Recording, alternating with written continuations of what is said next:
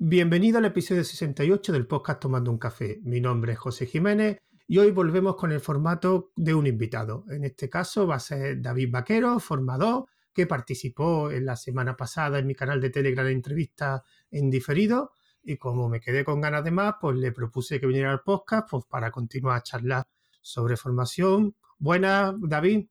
Así me gusta, que se queden con ganas de más. ¿Qué tal? Hola, muy buenas. Buenas, gracias por aceptar la invitación, espero que no te arrepientas. Y lo que te he comentado antes, que esto es lo que va a ser sobre todo una charla, un cara y pregunta sobre formación, porque tú eres formador o desarrollador también, o solo formador o... Bueno, yo soy autónomo que me busco la vida, entonces eh, toca hacer lo que toca hacer, pero bueno, tengo que reconocer que prácticamente mm, más del 90% de la facturación que tengo yo anualmente proviene de la formación.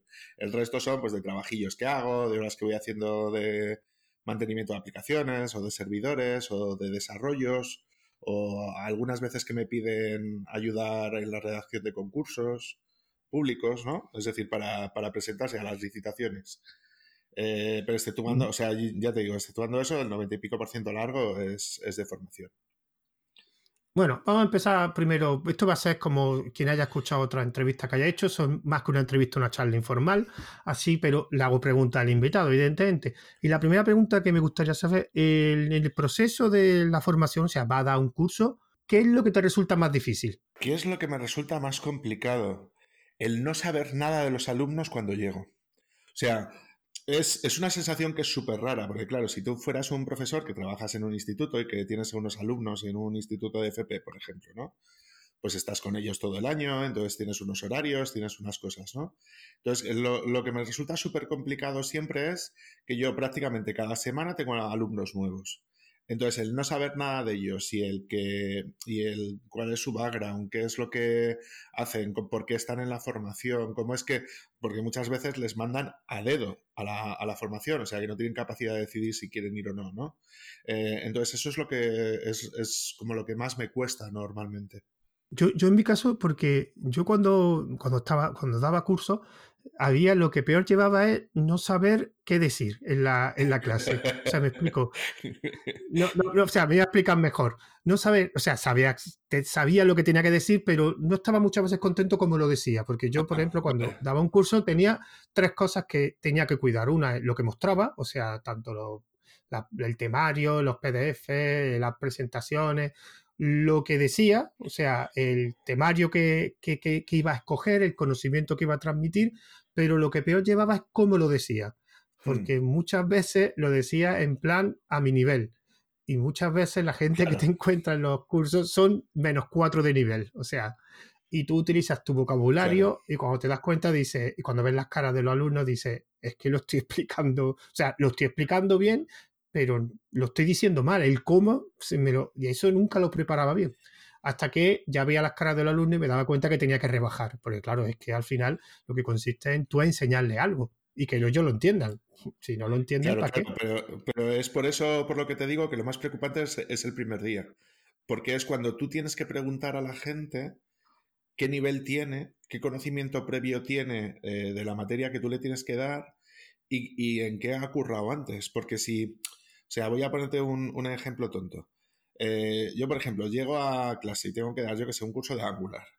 Y, yo pregunto en clase, oye, tal, ¿a qué os dedicáis? Y de, repente eh, uno me dice, hola, soy biólogo. Otro me dice, hola, soy filóloga inglesa. hola, eh, he estudiado historia del arte. Entonces es cuando empiezo a sudar de, de manera prominente. Porque, porque tengo que bajarme tanto de nivel eh, que sé que no vamos a poder llegar a donde tenemos que llegar.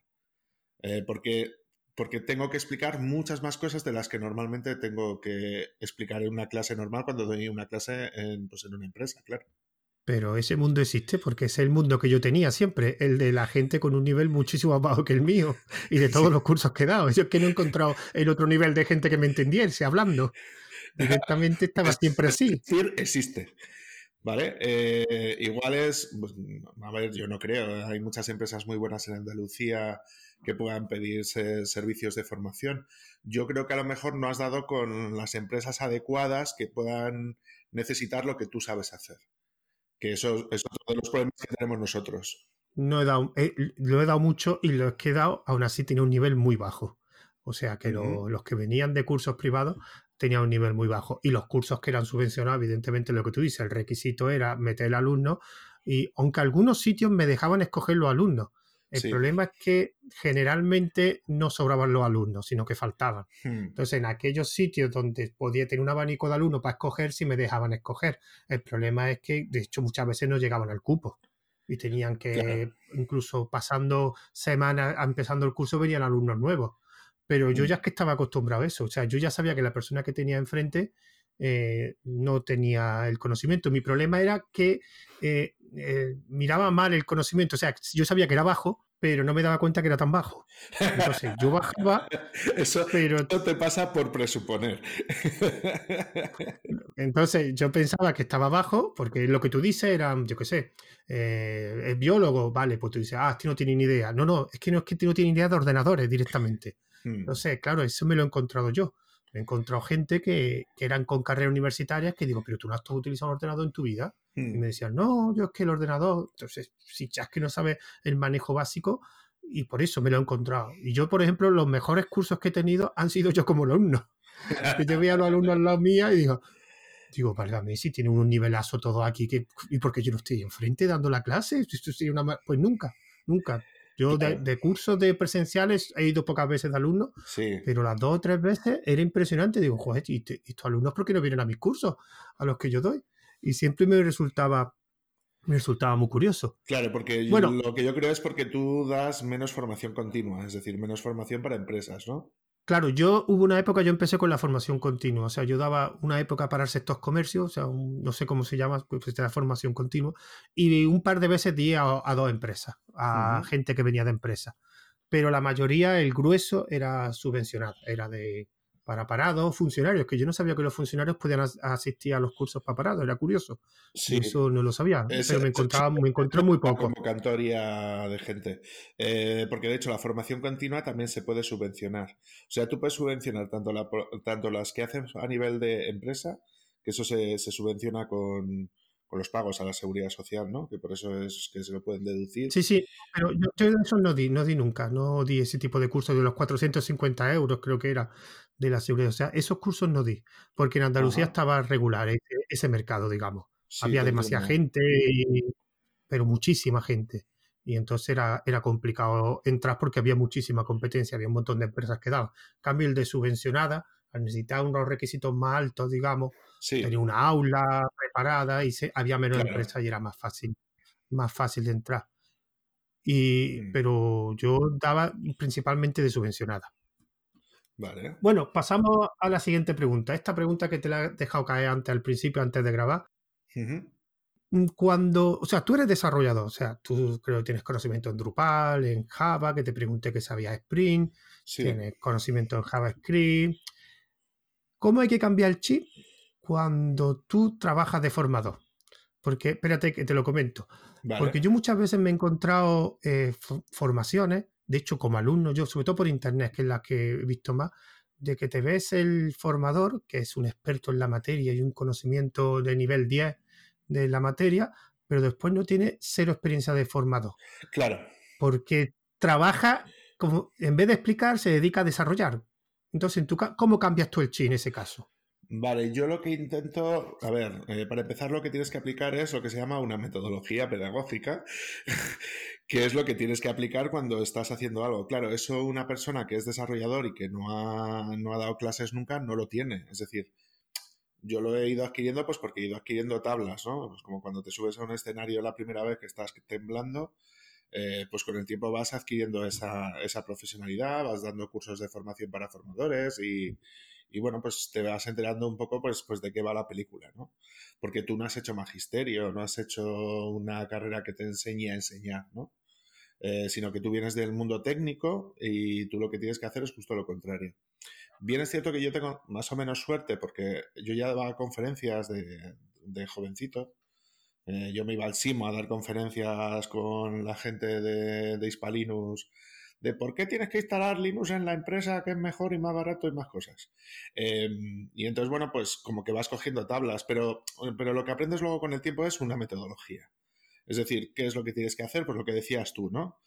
Cuidar las presentaciones, ver que estén limpias, que los puntos estén claros, eh, la metodología, pues que, pues eso, que una cosa es un glosario de términos y que tienes que tenerlo claro cuando vas a explicar algo y que no tienes por qué presuponer que el, alumno eh, sabe lo mismo que tú sabes, ¿no? Entonces, que eso normalmente alguien que no dado formación nunca, pues, pues no sabe, sino que tienes que, tienes que dárselo pues con cucharita y que tienes en un determinado momento pues que bajarte y decirte, a ver, ¿tú qué sabes? Pues mira, yo sé, yo qué sé, programación estructurada, como me ha tocado a mí hace poco, que he tenido que dar curso de Java para gente que venía de COBOL. Pues yo sé que lo único que ellos saben son declarar variables, sentencias condicionales, sentencias iterativas y funciones, y ya está. Y acceder a una base de datos, pero no saben nada más. Entonces, tienes que partir como de esa base. Es como ponerte a los pies del alumno y empezar a construir como ladrillitos, ¿no? Que vas poniendo uno encima de otro, uno encima de otro, hasta que quieres llegar donde quieres llegar. Yo es que, por ejemplo, lo que yo noto mucho cuando el formador no es formador y es desarrollador es el formato. Sobre todo con este auge de los cursos en vídeo, de Udemy y todo eso, hmm. que yo he visto bestialidades. O sea, tú no puedes hacer un vídeo de una hora y media de una clase presencial. Claro. Que yo lo he visto. Yo, yo lo sufrí como alumno. Yo estuve en un curso de alumno de, de Django y eran clases presenciales de hora y media, pero si es que a los 20 minutos ya no puedes más. Y encima... Hombre, yo, yo, te digo que depende mucho del profe. ¿eh? Es decir, yo, por ejemplo, si hago sesiones largas, ¿eh? De una hora, una hora y media. Sí, pero una pregunta. ¿Tú después de la sesión en vídeo dejas disponible lo que has hablado en texto o en PDF o solo está el vídeo disponible? No. Eso depende de lo que contrate la empresa. Em, hay algunas empresas que te pagan por el webinar. O sea, si me estás hablando de formación online, ¿no? Sí, sí, claro, claro. Vale, si es en formación online hay un formato que es el rollo webinar, donde ellos lo que acceden es a un sitio como lo que te comentaba en la entrevista, a un Adobe Connect o a una solución de ese estilo, donde ellos pues eh, se les apunta, entonces tienen derecho a entrar a la sesión y ellos ven lo que hay, ¿vale? Entonces, dependiendo em, de, lo que contrate la empresa, puedes dejarle tú o, no los, los recursos eh, disponibles. Es decir, eh, si pueden descargarse luego los vídeos de la charla o no, ¿vale? Y luego ya depende más del, profesor si aparte de eso, pues le das acceso a algún tipo de recursos extra. Yo en mi caso, por ejemplo, tengo un Moodle montado eh, donde tengo todos los recursos. Es decir, ahí estarían eso, los manuales, las presentaciones, los ejercicios, las tareas, es decir, todo lo complementario a lo que es la formación en sí. Entonces, yo en mi caso, yo lo que suelo hacer normalmente es, eh, cuando me contratan la, formación online, yo lo que le digo, vale, vamos a entrar a partir de uno de estos sistemas, ¿no? Eh, lo que les digo es que se registren en el, en el Moodle de turno y yo lo que hago es que les matriculo, para que así cuando lleguen a la clase ya tengan acceso a lo que son a todos los materiales de clase, aparte de a la clase presencial, a la clase videopresencial, ¿vale? Y luego eh, lo que hago es que grabo las, grabo las sesiones y luego esos vídeos eh, yo los cuelgo para que luego puedan acceder a ellos directamente cuando quieran. Y, y el acceso a los materiales del curso se los garantizo durante uno o dos meses. Yo es que ahí cuando me di cuenta cuando el formador es formador y el desarrollador es desarrollador, porque el desarrollador le gusta picar código, o sea, ellos hacen programas en vídeo muy bonitos, pero después la parte de temario la deja muy descuidada. Y cuando ves tú un formador, tú te ves unos pedazos PDF maravillosos, con imágenes, con explicaciones, aparte del vídeo. Claro, me imagino que el desarrollador, eso de hacer un temario le aburre más que picar código. Y una cosa, yo por ejemplo utilizaba para mis cursos que esto a lo mejor no, lo has visto tú, era una solución rara, que era un gestor documental. Yo utilizaba uno que se llama OpenKM, que es español, que es relativamente fácil de utilizar. Y yo lo utilizaba, yo lo que hacía era un repositorio, que como se llamaban, y ahí metías toda la documentación. Y como ahí también los tienen, tienes que registrarse el alumno, y yo lo que hacía era, conforme iba pasando el curso, iba eh, mostrando, o sea, yo subía todo, toda la documentación, todos los temarios, todos los temas, y yo conforme iban pasando la semana, iba habilitando, iba volviendo visible todos los temas. Y era muy cómodo, sobre todo porque te dejaba buscar dentro de los PDF o dentro de los documentos. O sea, no era digamos, los gestores documentales, una cosa que tienen son los motores de búsqueda, evidentemente, es un programa para, para gestionar documentos. Y entonces era muy cómodo porque a lo mejor tú querías llegar a un término que había explicado, yo qué sé, en, el tema 5 de, del temario, pero claro, no tenía ningún documento con ese nombre, pero sí dentro del temario aparecían esas palabras explicadas y yo lo buscaba y era muy cómodo y lo mismo se lo explicaba al alumno. Busca dentro de los documentos PDF, también cuando era de programación, pues dentro del código, y era muy cómodo, y era muy fácil de utilizar y también podía darle acceso a Internet, evidentemente. Lo podía montar un servidor y que pudieran acceder, porque el Moodle al final yo lo veía más para dar el curso, menos que para la documentación. Pues yo lo utilizo para las dos cosas. O sea, yo lo que hago es, como tengo estructuradas las lecciones como por unidades didácticas, entonces yo, por ejemplo, para cada una de las unidades didácticas tengo, tengo como un, eh, para que me entiendas, una especie como de carpeta. Entonces ahí lo que tienes es la presentación que utilizo, eh, los ejemplos que están para cada uno de los temas, si no son ejemplos globales de todo el curso, si no están en, en la parte general. Luego lo que sería la parte de los ejercicios que yo les planteo, ¿vale? Entonces no, no, tienen que descargarse nada para ver los ejercicios, sino que directamente ya hacen desde ahí. Y luego, bueno, pues enlaces de referencia complementarios a la formación. Y eso para cada una de las unidades. Entonces, en vez de tener que crear una carpeta con todo eso y que ellos se tengan que descargar todo, yo también tengo la posibilidad, por ejemplo, de, de abrir directamente, eh, pues eso, de dejar visible o invisible temas, ¿no? Eso te lo permite también Moodle, pero claro, lo de buscar ya dentro de PDF, eso ya es específico de los gestores documentales, eso ya no lo puedes hacer de otra manera.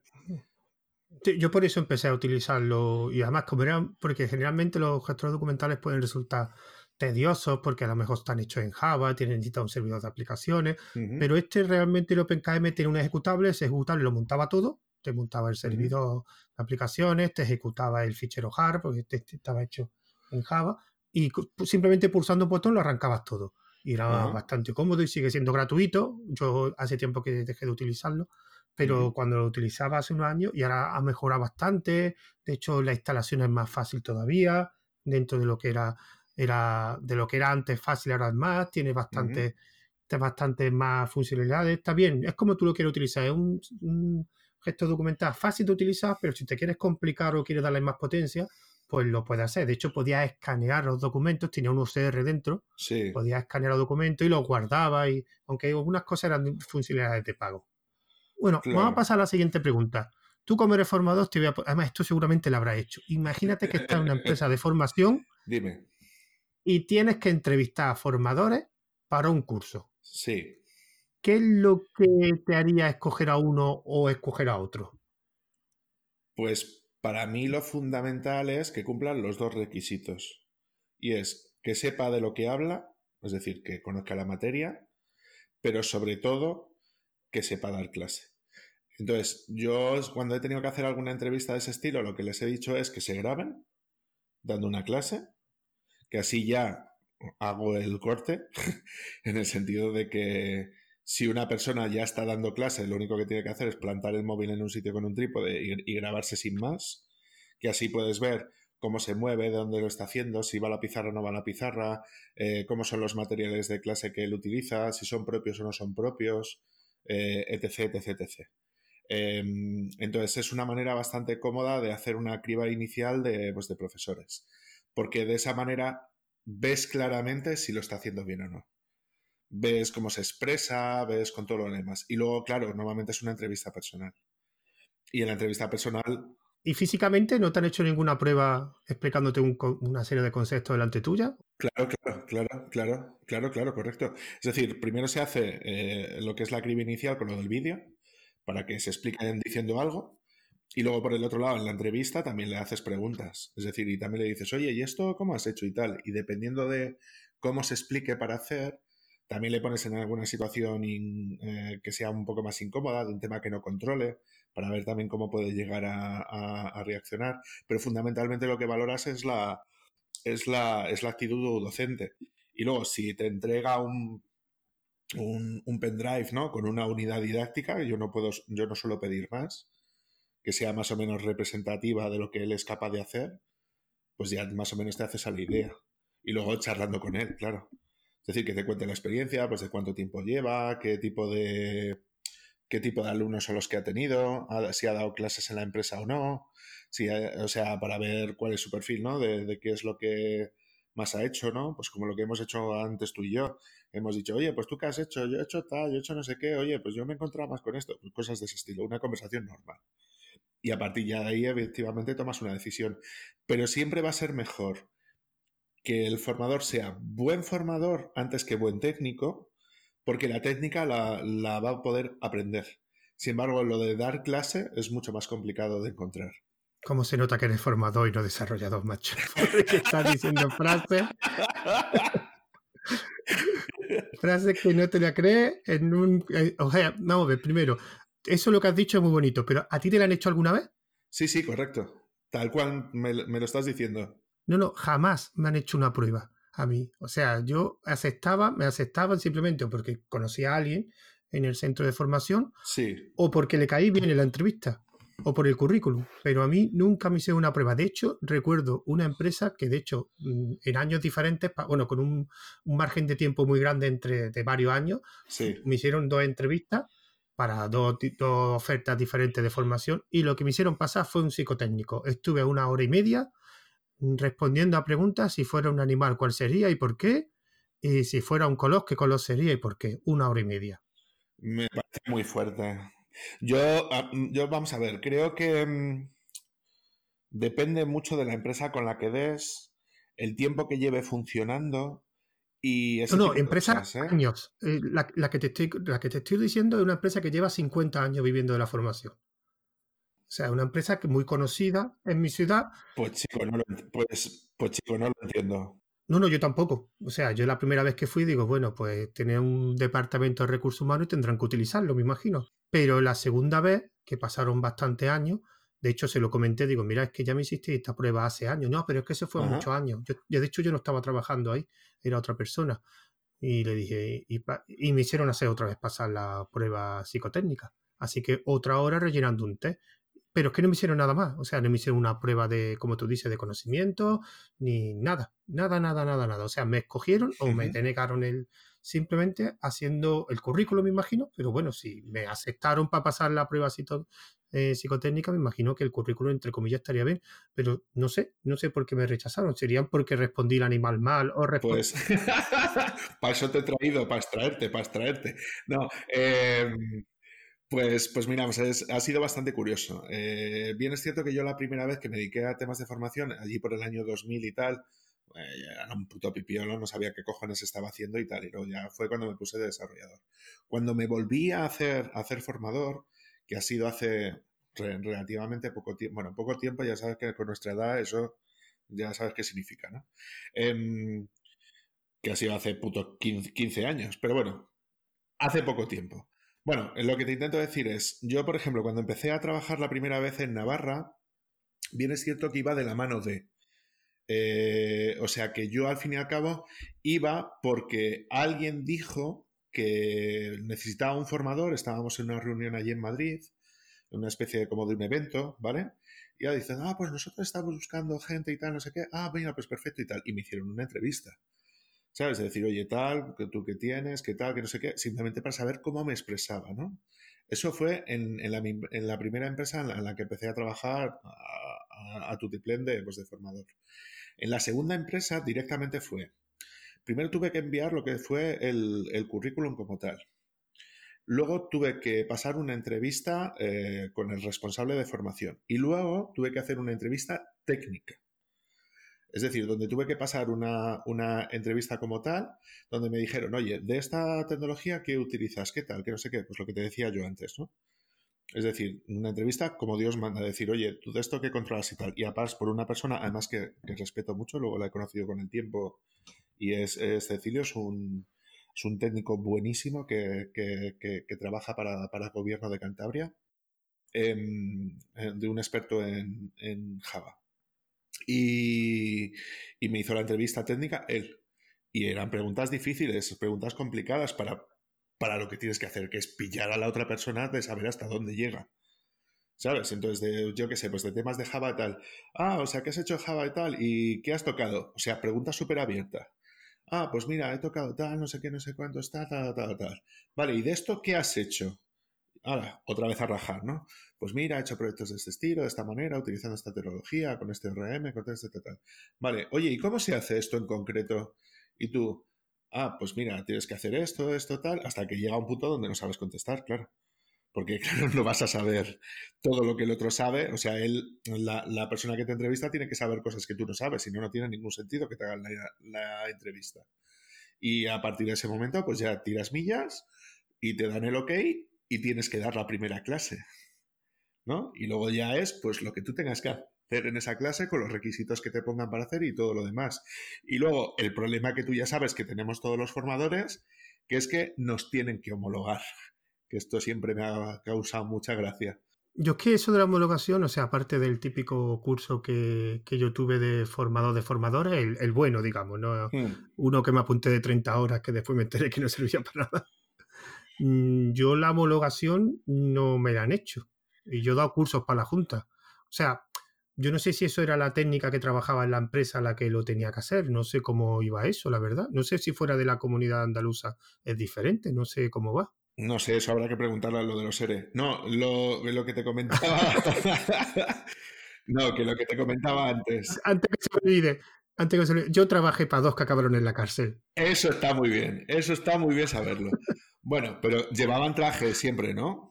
No, no, o sea, no, los, o sea, sé que eran los jefes, pero que nunca los vi, me refiero. No, no, no, pero, pero, que la pregunta es, normalmente suelen llevar traje esos señores. Es que no te pillo lo que me quieres decir, no te pillo. Vale, vale. No, que es que yo últimamente todos los que llevan traje son presunto correcto. Bueno, vale, que te intentaba decir. Que yo no sé si es que, a ver, yo en Andalucía, estaba, yo, como te decía antes, ¿no? He estado dando clases y tal, y hay gente que es súper profesional, que trabaja que trabajan muy bien. Pero como todos nos hemos tocado empresas que no tienen ni puta idea de qué cojones están haciendo y lo que tienen entre las manos, aunque dices tú, y llevan 40 años haciéndolo. Ejemplo práctico número uno. Empresa de Salamanca que me llama y me dice, no, es que mira tal, es que queremos dar un curso y tal para un cliente, entonces claro, queremos que acabe muy contento, entonces queremos coger a un informático bueno, bueno, bueno. Digo, bueno, perfecto. Y entonces, bueno, pues le pregunto, oye, ¿de qué es el curso? Y me dice, es de Excel avanzado. Y yo le pregunto, Digo, vamos a ver, ¿tú has visto mi currículum? O sea, ¿tú sabes lo que yo soy capaz de dar? ¿Has visto en algún sitio donde yo dé clases de ofimática o en algún momento donde yo dé tecnologías que tengan que ver con Microsoft, que siempre le he cogido mucha rabia, ¿no? Esto, esto ya sabrás. Em, pero, pero, pero, una cosa, David, eh, pero en tu currículum ponías que era desarrollado Java, ¿no?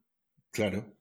Claro, es que si he desarrollado Java tienes que saber es el Word, es como tú sabes la cima, tú sabes llegar a la base de la montaña. es el problema. Que Si me hubieran dicho de LibreOffice, ¿sabes? O, de Calc, que es lo que llevo utilizando 15 años, pues te diría, ok, mm, me lo puede preparar. ¿Sabes? Vamos, que yo no soy jefe de proyecto, cosas de ese estilo que están todo el puto día con las Estel, pero, pero que no sé si me explico. Es decir, empresas de formación, lo que dices tú, que llevan mogollón de tiempo y que no saben qué cojones tienen entre manos. Pues tú lo que no le puedes pedir es a un desarrollador que te dé un curso de Access o de Excel, porque no te lo vas a ver dar, porque no es una herramienta con la que trabaja todos los días, tú dale un MySQL, un Postgres, un Oracle, un tal, y te lo va a abordar pero lo que no le puedes pedir es que le des suite ofimática. Es que no tiene ningún puto sentido.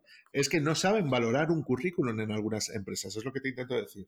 Sí, sí, claro. Pero bueno, a mí, por ejemplo, en una empresa me llamaron para. Además, él parecido a lo que tú me dijiste. Teníamos que dar ofimática directivo, de alto standing. Y me pedían, yo en aquella época estaba estudiando todavía en la universidad, me pedían la carrera de informática para dar un curso de Office. Pero tal cual. Requisito imprescindible. Yo le comenté, digo, sabes que en la universidad, te lo digo porque yo voy a la universidad, no dan ofimática en ningún lado, no dan Word, no dan Excel, ya, pero es que hay que dársela directivo, necesitamos que tenga el título de la carrera. Digo, ya, ya, pero es que no se da. Ojo, es que una persona de fuera de la, de la, de la universidad seguramente sabrá más ofimática que, cualquiera que esté dentro. Evidentemente. pues directamente rechazado en el currículum, porque no tenía el título de informática, el título universitario horroroso. O sea, yo me quedé alucinado. Bueno, si, si te cuento lo que a mí me ha pasado, ha sido flipante. Tú sabes los certificados estos de profesionalidad, ¿no? Que son estos certificados, ¿no? Que tienen una serie de requisitos y tal. Entonces, hasta hace relativamente hay como tres niveles, ¿no? El nivel 1, nivel 2 y nivel 3. Bueno. Sí, sí. Pues según los nuevos convenios, yo, yo no tengo la carrera, ¿eh? según los nuevos convenios, o sea, según los nuevos reales decretos, ¿no? Que van formando ese tipo de cosas, dicen eh, que no se puede dar un certificado de nivel 3 a no ser que tengas la carrera y un año de experiencia laboral. Y en esos cursos... Pero eso lo han cambiado. Perdona, eh, en mi época cuando yo lo miré se podía convalidar con horas de experiencia. Ahora, Oh, ya, no. era, Ahora ya no te dejan. ahora no. Ahora no te dejan. Vale, Entonces, vale, vale. Era lo curioso de decir, tengo que dar un curso de administrador de servidores Linux, un certificado de profesionalidad. Y tú sabes lo que cuesta encontrar desde hace tiempo un buen administrador de servidores Linux, que sepa lo que tiene que saber, antes de que tuviéramos los FP estos, ¿vale? Entonces, dices, a ver, yo, yo llevo 15 años, 20 años dentro de la profesión, ¿me quieres decir que yo no puedo dar ese curso? O sea, es, es inviable. Y además que si me dices, yo qué sé, de Microsoft, pues vale, no es... Se, se, podía dar más en las universidades o en otros centros de formación. Pero de Linux, que no se ha dado clase en ningún sitio, que nadie ha aprendido esto a no ser que estuviera con ello picando piedra, revisando manuales, cogiendo ficheros de configuración para ver cómo iba todo eso. ¿Me quieres decir que yo no puedo dar ese curso? Me parece lamentable. O sea, me, me parece súper lamentable. Claro, si no entras dentro del certificado de profesionalidad y das ese curso a una administración, o sea, a una administración o a una empresa privada, lo que te van a hacer es que sepas hacer tu puto trabajo. Pero cuando pasas ese filtro de la certificado de profesionalidad, tiene que ser con esos requisitos y me parece lamentable. No, es que yo, por ejemplo, lo que querían hacer era, pasa que no ha salido el tribunal competente, eh, hacer certificados profesionales para los formadores. O sea, tú presentas tu currículum, tú presentas y te homologarían y no haría claro. falta la carrera. O sea, tú podrías presentar. Pasa que, por ejemplo, en Andalucía, yo lo estoy esperando, no sale ese tribunal. O sea, tiene que haber un tribunal que valore. De hecho, a mí me dijeron que me podía presentar como tribunal. Los, los del tribunal no son funcionarios, son gente competente con una serie de cualidades que van a evaluar a otras personas. Básicamente sí. lo que quieren es pues, a una persona que no tenga estudios, digamos, o no tenga, por ejemplo, el título, tener algún tipo de certificado técnico. Esto han empezado con los camareros, con la hostelería, pero claro, lo mismo pasa con los camareros. O sea, lo que quieren ellos es, que lo que me comentaron a mí es, por ejemplo, que todos los camareros tengan el FP de, de turismo, no sé, como o de hostelería. Sí, pero ¿cómo pasa? vas a hacer? ¿Vas a dejar de trabajar para sacarte un FP claro, hacer exactamente, entonces después de 20 años. Claro, entonces lo, por eso mismo, o sea, un camarero de 20 años no lo va a meter un FP porque tiene 20 años de experiencia. Entonces, lo que querían era, va a haber unos tribunales que van a evaluar una serie de competencias, tú vas con tu currículum, digamos, y con lo que tengas, y te dirá, pues mira, tienes 20 años, pues 20 años significa el certificado profesional de hostelería, que equivale, entre comillas, entre comillas, Ajá. a un FP. Entonces, tú irías a cualquier bar con tu certificado. Lo que quieren hacer es eso. El problema es que hacer eso cuesta mucho. Porque, yo qué sé, imagínate a los albañiles. A los albañiles, ¿cómo le vas a certificar tú? Pues como ¿Qué, ¿qué jefe le va a las prácticas, a ver cómo cojones lo evalúas. Claro, entonces la evaluación, de hecho, yo sé que en hostelería está, porque son los primeros tribunales que salieron. Sí. También sé que hay en cosas de, de conductores, también hay. Ajá. También hay cosas de conductores de. Porque lo que quieren es que cualquier trabajador tenga algún tipo de título. Lo que no quieren es que tengan alguna ¿Pero certificación. Qué ganan con pero eso? claro. ¿Pero qué ganan Nada. con eso? ¿Va, el, el, el, trabajador va a trabajar mejor por tener una certificación? Pero el problema lo que quieren es que en un futuro todo el mundo se meta en FP. O sea, tú quieres trabajar en un, en un ámbito, en un trabajo, que es profesional, tienes como mínimo tienes que tener un FP. De hecho, muchos de los cursos que hay subvencionados hace años se están convirtiendo en módulos de FP. Por ejemplo, el, de, claro. el de conductor de ambulancia de emergencia me han dicho que ya es un módulo de un FP. Mm, Eso de toda la vida era Sí, un sí, de curso hecho, de los toda la vida. certificados de profesionalidad, por ejemplo, no son nada más que trocitos de FP. Claro. Es decir, por No, ejemplo, de hecho- nosotros tenemos que dar los de programación web, por poner un ejemplo, ¿sabes? Que, te da- que das HTML, CSS, Sí. JavaScript, tal, no sé qué. Eso no es nada más que parte del FP de, de un DAI, de un desarrollo de aplicaciones web. Claro, sí, al final todos esos cursos que hace muchos años estaban, ahora se están convirtiendo en FP y lo que quieren es eso, que todo pase por el FP, porque todos los que quieren es tener un título. ¿Cuál es el problema? Como siempre pasa lo mismo, en informática un título no significa nada. O sea, yo no sé si, es. bueno, vosotros hablasteis de lo de ingeniería en República Web. Claro, Yo ¿tú cuál es mi opinión al, al respecto? De que si tú, Claro, todo el mundo y- se puede sacar una titulación independientemente de su nivel de conocimiento, ¿para qué cojones te sirve una carrera universitaria? Claro, el problema es de la ingeniería informática que es que la quieren mezclar con el resto de ingeniería. La ingeniería informática tiene una cosa diferencial al resto de ingeniería, que la ingeniería informática tú puedes adquirir las cualidades y los conocimientos de un ingeniero informático fuera de la universidad de forma fácil, porque tiene un montón de recursos.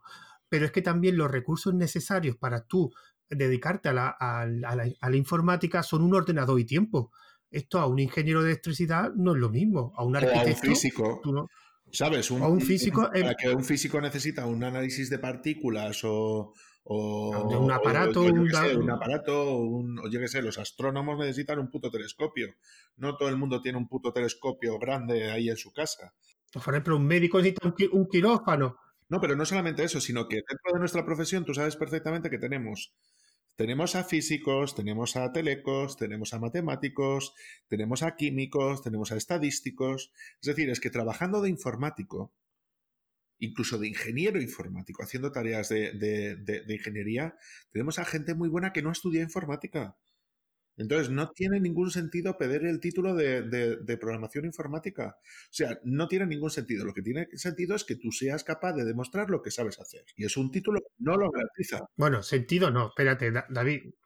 No, me refiero, vamos a ver, tú para aprender, ser un buen profesional de informática, tú tienes varios caminos. Uno de ellos es la universidad. Otra forma autodidacta. Pero también es verdad que mucha gente dice, es que tú lo puedes aprender en tu casa. No.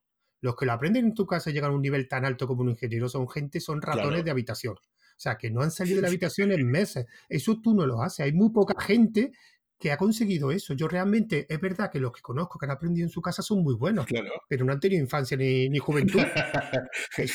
Gracias. No, es que es verdad. no, es que, es que es verdad. La universidad lo que te facilita y te da una base, y hay un profesor que te explica sobre claro. Entonces, es más fácil. Lo que pasa es que la universidad no es para todos los perfiles. es, es para un tipo de alumno. Sí, sí. Porque te va a tener que comer un montón de conocimiento inútil que vas a tener que estudiar, porque yo estuve en la universidad y yo me di cuenta que hay un montón de asignaturas inútiles, que sí que es conocimiento, pero es conocimiento que después no va... Pero si me, sí que me vas a contar si yo, lo dejé en tercero. Ah, pues entonces... Entonces la gente no, no... ¿Sabes? Yo sé la universidad, yo la recomiendo, o sea, pero si cumples con el perfil. O sea, si no, te metes un FP. O aprende en tu casa. No, vamos a ver, no vamos a, no, no, no vamos a desprestigiar la universidad y vamos a decir que no sirve para nada. Sirve, sirve para mucho.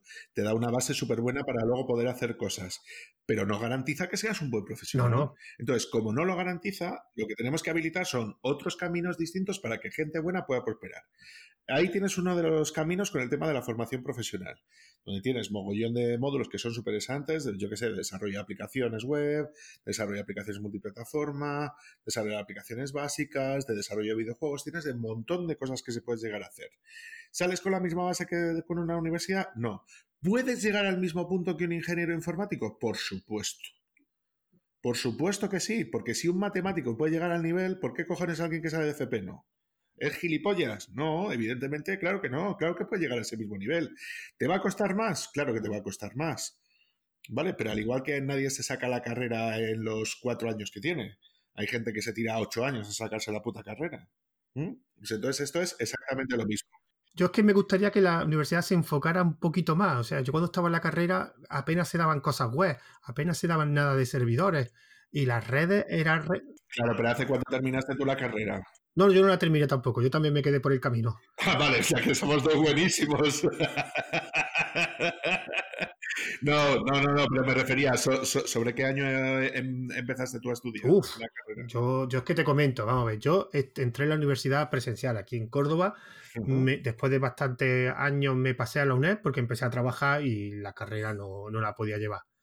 Y en la UNED estuve bastantes años, pero en la UNED es que es verdad que yo estaba de dos o tres asignaturas, porque claro, yo me cambié a la UNED porque no podía, no podía seguir el ritmo, estaba trabajando, daba cursos, hacía otras cosas y llegó un momento que pilló el subidón de la, la crisis y el subidón de la matrícula. Y yo dije, mira, no, yo no voy a pagar por una formación eh, a distancia el dinero que me, pedían por una asignatura. Creo que se quedaba en 175 euros. Yo no voy a pagar 175 euros por una asignatura. Y después ya lo típico. ¿Te puedes creer que a mí me ha pasado exactamente lo mismo? Claro, es que es lo normal. es que es lo normal. es que... Me pasó exactamente lo mismo. Empecé la, empecé la carrera en la Universidad de Salamanca en el 97.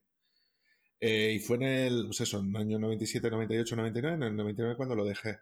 Y ya me pasé a la UNED y de lo típico, de que te pones a currar, a currar, a currar y al final dices, ¿para qué la quiero? Claro, yo, yo tenía un compañero de estudios que, era, que hizo diferente. O sea, él llevaba muchos años, yo cuando empecé a trabajar me cambió la UNED y él lo que de, dejó de trabajar. O sea, él estaba conmigo en tema de formación y yo decidí seguir con la formación y él dijo, mira, yo voy a cobrar el paro y me voy a dedicar durante dos años eh, a estudiar la carrera. Y de hecho lo que le quedaba en esos dos años se lo sacó. Lo más gracioso de todo es que en la universidad, cuando, digamos que los perfiles que salían a la universidad en aquella época eran desarrolladores, eran programadores. Simplemente porque tenías cuatro o cinco asignaturas de programación y una de redes. Este chaval le, le encantaban las redes. Entonces, claro. entonces el chaval salió de la carrera consiguió algunos pequeños trabajos. Y el problema es que lo que decíamos todos, si tienes más de 30 años, la carrera no te sirve para nada. O sea, te sirve para hacer algo oficial, o sea, para apuntarte unas posiciones. Pero en la empresa. Sí, sí, para, para cualquiera que requiera algo oficial te lo van a pedir, pero para todo lo demás. Porque a él, por ejemplo, en la empresa, él era muy bueno en redes, pero muy bueno, pero aprendía en su casa, porque en la carrera realmente, salvo los conceptos teóricos, no te daban gran, muchas explicaciones. Entonces él aprendió en su casa, montó su laboratorio, hizo un par de trabajillos por montarse el servidor y todo eso, y lo llamaron de varias empresas. Pero como tenía ya treinta y pico tacos, al final todas. ¿Cómo consiguió un trabajo? Pues por contacto. O sea, conoció a una persona de una empresa de formación que trabajó, conoció a una persona, esta conoció a otro y ahora está trabajando perfectamente en una empresa de, digamos, de redes y de hecho, la, eh, digamos, el jefe de, digamos, de informático de la empresa, pero lo consiguió no por el título, lo consiguió por contacto. Esas personas conocían cómo trabajaba este chaval, pero porque con más de 30 años en la carrera es mejor que te pase un FP, porque es que la carrera realmente no, es que no te la valoran, no te la valoran. Y yo lo he vivido ya con bastante gente. Claro. Entonces yo cuando ya viví la formación digo, pues mira, yo poco a poco voy sacándome lo de la UNED, lo que pasa es que yo me negué a pagar ese dinero ya por la matrícula sobre todo porque me quedaban las, asignaturas que no me gustaban. Entonces, peor todavía. Claro, claro, Entonces, claro. Bueno, vamos a retomar una pregunta que te quería hacer, ya que la has dejado caer, porque yo tengo, yo la respuesta la tengo clara. Sabes que en la formación, como tú has dicho antes, hay empresas serias, pero hay muchas empresas que son especiales, digamos. Pues no decir que estafan un poco. Ostras, está siendo muy sutil, ¿eh? bueno, ¿cuál es la oferta de trabajo mm, que más olía? O sea, ¿cuál es la oferta de trabajo que tú decías, uff, esto no, esto yo no me voy a meter aquí? Te, voy a poner dos ejemplos. El primer ejemplo fue eh, cuando me llamaron de una empresa de Madrid para dar un curso de, formación para el empleo, que era de un tema, creo que era de, de tema de Android, encima era como de programación para móviles, ¿vale? más que pedía, no sé si iOS y Android, las dos cosas y tal, de formador de las dos. Y eh, les, pues les dije, oye, mira tal, pues sí, puede servir y tal. Me hicieron, la, me hicieron la entrevista, eso sí, a nivel telefónico. Y entonces me dijeron, ah, pues yo creo que sí estás capacitado para poder dar, vale, perfecto. Y entonces, bueno, pues después le dije, bueno, ¿y a cuánto estás pagando la hora? Y me dice, 22 euros. Y, y yo fue cuando dije, digo, ¿perdona? Eh, sí, sí, nosotros pagamos a, 22 euros hora. Digo, pero vamos a ver si, me estoy enterando bien. O sea, tú por dar cursos de formación cobras por una formación de este nivel 13,5 euros hora por alumno. ¿Me quieres decir que me vas a pagar 20 euros hora? Me dice, sí, sí, claro, por supuesto, esto es lo típico que solemos pagar aquí y tal, en Madrid, ¿vale? Y entonces yo lo que le dije, bueno, pero pagaréis al menos gastos. Ah, yo vivo en Salamanca, me tengo que desplazar hasta Madrid para poder estar. No, no, no, no, no, no, eso no lo vamos a pagar, digo. Tú estás tumbado de la cabeza. Fue lo que le dije por teléfono. Tú estás tumbado de la cabeza. O sea, pretendes pagar a una persona que sabe dar clases, que está especializado no en un tema básico, que puede ser, yo que sé, un módulo de programación Java o un módulo de básico de programación o de bases de datos, de un tema tan avanzado como es el tema de, de, Android, que hay que estar permanentemente, constantemente, todos los años reformándote para todas las cosas nuevas que meten dentro del sistema, me dices que le vas a pagar 20 euros hora sin gastos para poder estar en Madrid, tú, tú te lo estás llevando muerto, hijo de puta. Fue lo que le dije por teléfono. Claro, porque se supone que el 40% de la subvención es para el profesor. No, no, no, no, no, no, no, no, no, no, no. Dentro de, dentro de la formación a nivel estatal. Ah, estatal, vale. El 33%, el, el 33 estás obligado, pero solo en algún tipo de subvenciones concretas. Si a ti te contratan y te pagan 2.000 pavos y llegan a un acuerdo contigo, lo pueden hacer perfectamente. Solamente es en País Vasco donde solo en algunas formaciones concretas están obligados a pagar el 50%. ¿Tú sabes lo que es el 50% de una, de una facturación de ese estilo que tiene que ir por nómina? ¿Sabes? Que a mí me llevan a, pagar barbaridades de dinero por pagarme lo que me tendrían que pagar. Claro, yo, yo he tenido compañeros que han, que han cobrado 50 euros la hora en Andalucía. A mí 50 euros la hora es lo normal, ¿eh? Sí, sí. O sea, yo de ahí no bajo. No, no, pero 50 euros de la hora, de estoy hablando no de cursos técnicos, de cursos de ofimática. Ah, vale, vale, eso es, eso es, eso es. O sea, eh, yo te estoy hablando de un nivel de desarrollo Java, no, no, no, yo te estoy hablando de un nivel más bajo. Claro, claro, tú me estás hablando de un nivel de ofimática normal y corriente. Vale, pues te puedes creer... Sí, ofimática o otros temas parecidos. Claro, pues te puedes creer que a mí me pretendían pagar 22 euros hora por dar Android. O sea, era increíble, sin pagar ningún gasto extra. ¿Sabes? Eso a mí a lo que me olía es, este tío se lo está llevando muerto. O sea, eh, tiene mucha cara. Yo no sé si estás defraudando o no, pero yo, eso es una de las cosas típicas que a mí me dan pie para tal. Y luego la otra que te voy a contar. Estaba en una reunión, claro, no te puedo decir dónde ni cómo, pero sí te puedo decir que se ¿vale? He estado en una reunión donde la persona que licitaba el concurso, es decir, la persona que repartía o elegía la empresa que hacía, estaba reunida antes de lanzar el concurso con la empresa que quería que yo hiciera la documentación, la empresa que quería que hiciera la gestión del curso y con el profesor en la misma mesa. ¿Me puedes decir tú? ¿Me puedes decir tú? Eso antes de lanzar el concurso, ¿eh? Pues te digo yo que no. Era. Eso yo lo he vivido en Madrid. No, yo no lo he vivido. O sea, yo sé cosas, pero yo no tengo pruebas. Pero sí es verdad. Bueno, es que en Andalucía pasó lo de los, lo de los ERE y lo de los cursos de formación. O sea, es que allí esas cosas eran aquí habituales. Y de hecho, yo en la, en la mayoría, en la gran mayoría de los trabajos he cobrado menos de 20 euros la hora, ¿eh? Instalando incluso cursos de Windows 2003 Server, de, que no eran de ofimática, que era un poquito más nivel. Sí, sí, sí. Eran más nivel. Yo, yo la mía, dime, dime. Sí, creo que te quería decir. Eso, eso precisamente es cuando me hiciste la de pues que ¿qué eliminarías de la formación, ¿no? Fue lo que te contesté, es decir, que haya un control efectivo del dinero que se gasta dentro de los cursos. Yo ahora, dentro de lo que cabe, estoy trabajando para instituciones decentes y para empresas decentes. Pero tú como yo hemos visto cosas. Yo es que en Andalucía era lo habitual, era lo contrario. O sea, encontrarte una empresa decente, o sea, decente que lo cumpliera. Bueno, miento, cuando salió del juicio de, de, los cursos, de los cursos de formación, a mí me llamaron de una empresa y se notó que había un juicio, porque estaba muy controlado. O sea, una cosa que yo no viví en mi vida, que fue que a esa, a esa empresa le obligaron a devolver parte del dinero porque un alumno se había quitado del curso y no lo habían repuesto. Claro. Eso yo nunca lo viví. Y en esa empresa me lo dijo el dueño, se he tenido que devolver dinero porque en este curso se fueron dos alumnos. Eso yo nunca lo he visto. Claro. Yo nunca lo he visto. Y ahí se notaba que había un juicio. Yo, yo en Pamplona sí. Yo, en Pamplona eso lo, he visto. Es decir, de que hayan terminado menos alumnos de los que tenían que terminar, además era de estos de compromiso de empleo, ¿no? De que según salen tienen que salir con un contrato de debajo de la mesa y por no cumplir objetivos les quitaban dinero. Como tiene que ser, si es lo que te tienen que exigir, es lo que te tienen que exigir. Yo, de todas formas, te comento la mía. La mía era bueno, era algo que cuando yo salí de allí digo, válgame. Me llaman de una empresa que estaba aquí montada en un polígono industrial. No me acuerdo el nombre, y es que ni me acuerdo el nombre, pero era una nave industrial muy bien montada y nos reunieron en una sala. Y vino un hombre y nos soltó una charla típica. Y la oferta de trabajo era la siguiente.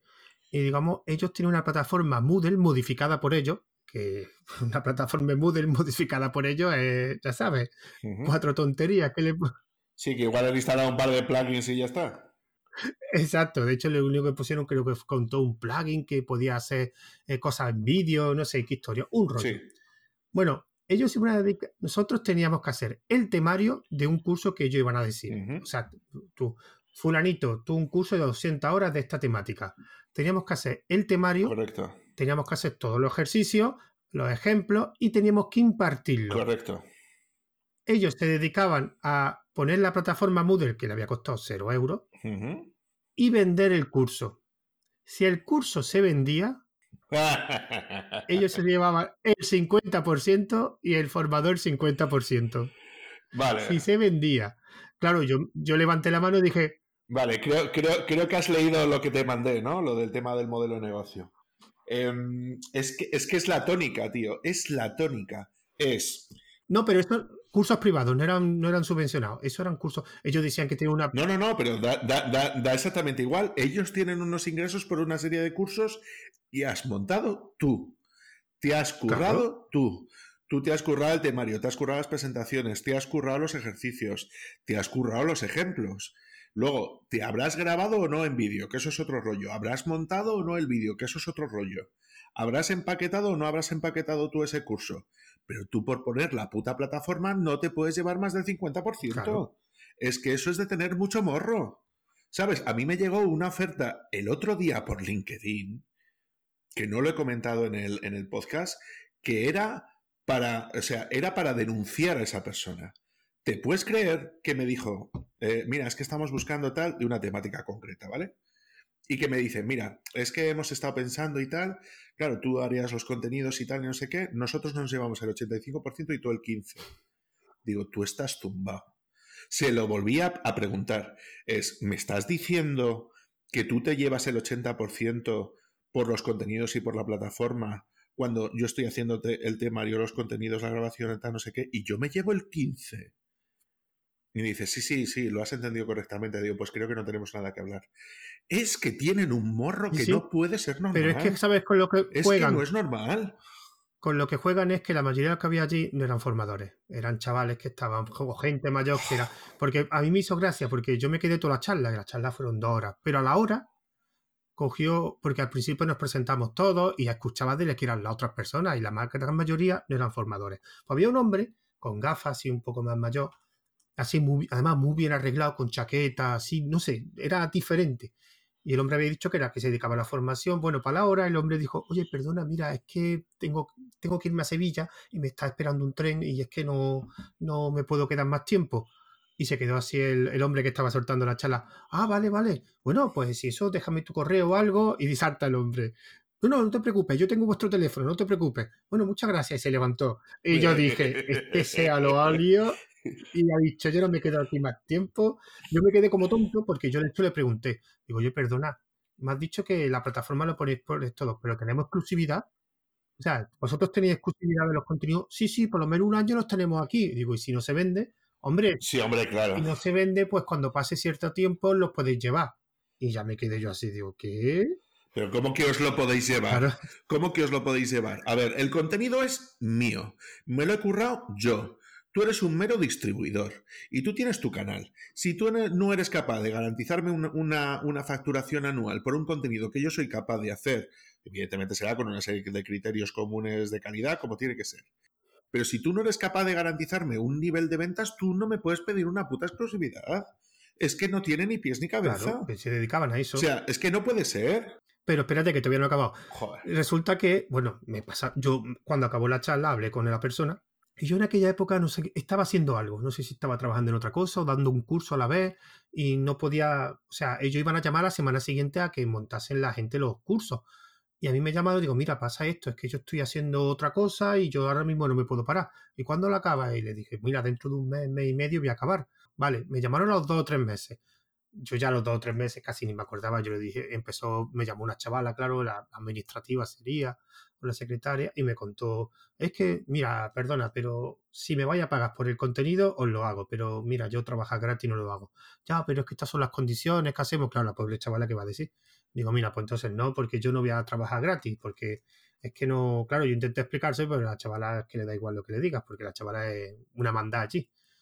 Y al final lo dice. Pero es que había una reunión conmigo, había como 20 personas, y era la tercera reunión que iban a tener. O sea, claro. El problema es que siempre la gente acepta, porque la mayoría no eran formadores y viven de eso. Porque yo cuando escuché, pero vosotros sabéis lo que hace un tema. Yo, claro, yo no hablé con ninguno de, los, de las otras personas que estaban, pero me daban ganas de soltar y decir, pero vosotros sabéis lo que hace un temario, la de horas que le vais a echar y encima va a ser gratis y nadie lo va a pagar. Es que no os podéis imaginar lo que hace un temario, la de horas que le vais a echar y nada, pero seguramente. Y de hecho la empresa creo que continúa. Bueno, no sé si yo hace dos años después pasé por ahí y seguía abierta la empresa. Pero yo me quedé alucinado. Un Moodle, la plataforma. Y claro, ellos evidentemente, claro, ellos lo que jugaban era que como la gente no sabe lo que es un Moodle.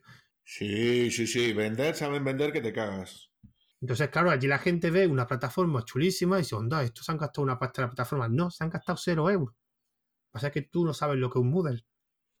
O sea, horroroso. Yo, esta, esa es la única. Yo he tenido otras cosas más raras, pero, o sea, no, no a ese nivel. O sea, cosas de cursos que te han llamado, como lo que te he comentado antes de, del psicotécnico, pero a ese nivel. Y el problema es que empresas como esa hay mucho. Bueno, ya no hay tantas, porque la, aquí en Andalucía han hecho una escabechina horrorosa, horrorosa. Y yo, la última que, que trabajé, no, la penúltima que trabajé era una empresa de Sevilla que después me enteré que el pez gordo, el jefe de todo, era lo metieron en la cárcel por, por el uno, caso. Pero es que yo no me enteré de nada. Y a mí me resultó muy raro porque yo llego, era una empresa de Sevilla. A mí la entrevista me lo hizo una empresa. Después llego aquí a, a Córdoba y veo la sede donde se iba a dar el curso con otro nombre. Eso está muy bien. Después, la empresa que buscaba los profesores tenía otro nombre. Y por último, en la nómina aparecía otro nombre. A mí me resultaba todo eso raro. Después me enteré lo que pasaba, porque ya me informé cuando pasó todo el lío. Pero yo digo, ¿por qué tantas empresas? No, no lo entendí.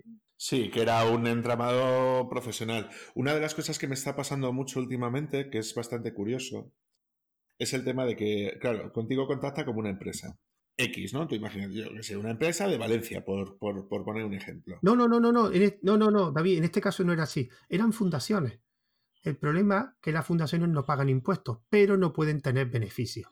Ajá. Entonces lo que hacían eran todas fundaciones y lo que te daban eran servicios una a otra. Que ahí donde pillaron al hombre, lo pillaron por eso. Por tener un entramado de fundaciones que entre comillas tú no puedes tener beneficios porque no pagas impuestos y el hombre lo que hacía era el entramado lo que hacía una fundación pagaba otra por los servicios prestados. O sea que le pillaron como, como, al Capone por Hacienda. Claro, evidentemente. Eso está súper bien. me imagino que ya sé. Eso está súper bien. Entonces eran todas fundaciones y se pasaban servicios de una a otra y de ahí iba el trasvase de dinero hasta que lo pillaron. Pero es que era muy raro, es que no podía ser normal que es que hubiera cuatro o cinco empresas diferentes. Es que yo no me resultaba todo muy extraño. Pues te voy a contar yo otra, ¿eh? Pues te voy a contar yo otra, ¿vale? Es eh, de lo que te decía, una empresa que tú imagínate que es de Valencia. Y tú contratas con esa empresa. Pero esa empresa no es solo una empresa, sino que es un grupo de empresas. ¿Vale? Entonces a ti te contratan los de Valencia, pero cuando tú tienes que ir a dar un curso a Barcelona, facturas a la empresa de Barcelona. Cuando tú das un curso en Madrid, te factura la empresa de Madrid. Cuando tú tienes que ir a dar un curso a Bilbao, te factura la empresa de, Bilbao. Entonces, ¿qué es lo que sucede? Que tú puedes tirarte perfectamente todo el año trabajando para ellos, pero nadie puede demostrar que, estás trabajando para ellos porque no estás cumpliendo más del 80 o el 90% ah, de la facturación con una sola empresa. Entonces es una manera de aprovecharse de los formadores para que, aunque tú estés trabajando para ellos y legalmente te tendrían que, contratar, resulta que es otro vericueto más para que no pagar lo que tienen que pagar de seguridad. No, pero aquí la Junta sí están obligados. O sea, me explico. Eh, la Junta lo que... Pues de hecho, la empresa esta que te estoy dicho que tenía tantas fundaciones, esta empresa eh, resulta que el primer curso me contrataron, había dos opciones, te hacía autónomo, te contrataban. Y yo dije que me quería que contratar. Y después al año siguiente hicieron otro curso y escogí que me contrataran. Pues cuando llevaba una... Claro, pero eran en el mismo sitio, ¿no? Es lo que me estás diciendo. Sí, sí, pero espérate, espérate. sí, sí, en el mismo sitio, la misma empresa, todo igual. Entonces al año siguiente, cuando hubo otra vez otra jornada de curso, me contrataron otra vez. Pero a la semana y media me llamaron que querían hablar conmigo. Y cuando tuve una reunión, vino un agente de, de Sevilla y todo, y me comentaron que, mira, que es que por los requisitos de la Junta que te tienes que hacer autónomo. Digo, ¿cómo? Digo, mira, es que no te podemos contratar. Digo, a ver, a ver, ¿cómo, cómo, cómo? Si el curso ya ha empezado, llevamos una semana y media. Digo, mira, es que te tienes hacer autónomo, te tienes hacer autónomo y te vamos a facturar. Claro, a mí eso me quedé, digo, pero ah, con una semana y medio el curso que me contrate Claro, tú te quedarías muerto porque pues, tú ya habrías negociado un sueldo de una manera, ¿no? Con un contrato y todo lo demás. Claro, claro, claro. No, no, de hecho, de hecho, siendo autónomo cobraban claro, más. porque no tienen que pagar tanta seguridad social, claro. Claro, claro, efectivamente. Entonces yo me estuve informando y el problema era que en la Junta salió una nueva directiva que decía que no se podían subcontratar los cursos. O sea. Claro, para evitar ese, para evitar ese mamoneo. Exactamente. Si a la empresa Fulanito eh, tenía el curso, la empresa Fulanito, ya sea siendo autónomo o siendo contratado, los formadores eran de esa empresa. Correcto. Y no podía haber una tercera empresa y por eso iban tan rápido. Al final ya se les cayó todo el tinglao. Hmm. Yo me fui porque dije, mira, esto me olía muy mal. Digo, mira, no, yo tengo otro curso por ahí. Y me inventé una excusa y le dije que no. De hecho, me, le, hice el favor de, porque tenían que buscar un nuevo formador. Digo, bueno, si quieres esta, semana, lo que, los tres o cuatro días que quedan, yo vengo y te facturo eh, la, la hora y de hecho me costó la misma vida que me las pagasen, porque claro, porque ya la hacienda le metió mano y ya no tenía liquidez. Claro. Y a partir, pero al final, al final cobré. Pero horroroso. Bueno, vamos a dejar esto de mal rollo de la formación, porque es que ahora. Sí, sí, sí, sí, perdona. Es, es que como nunca tengo un formador con el que poder despotricar, al final estamos despotricando un montón los dos. Ya nos van a disculpar los oyentes.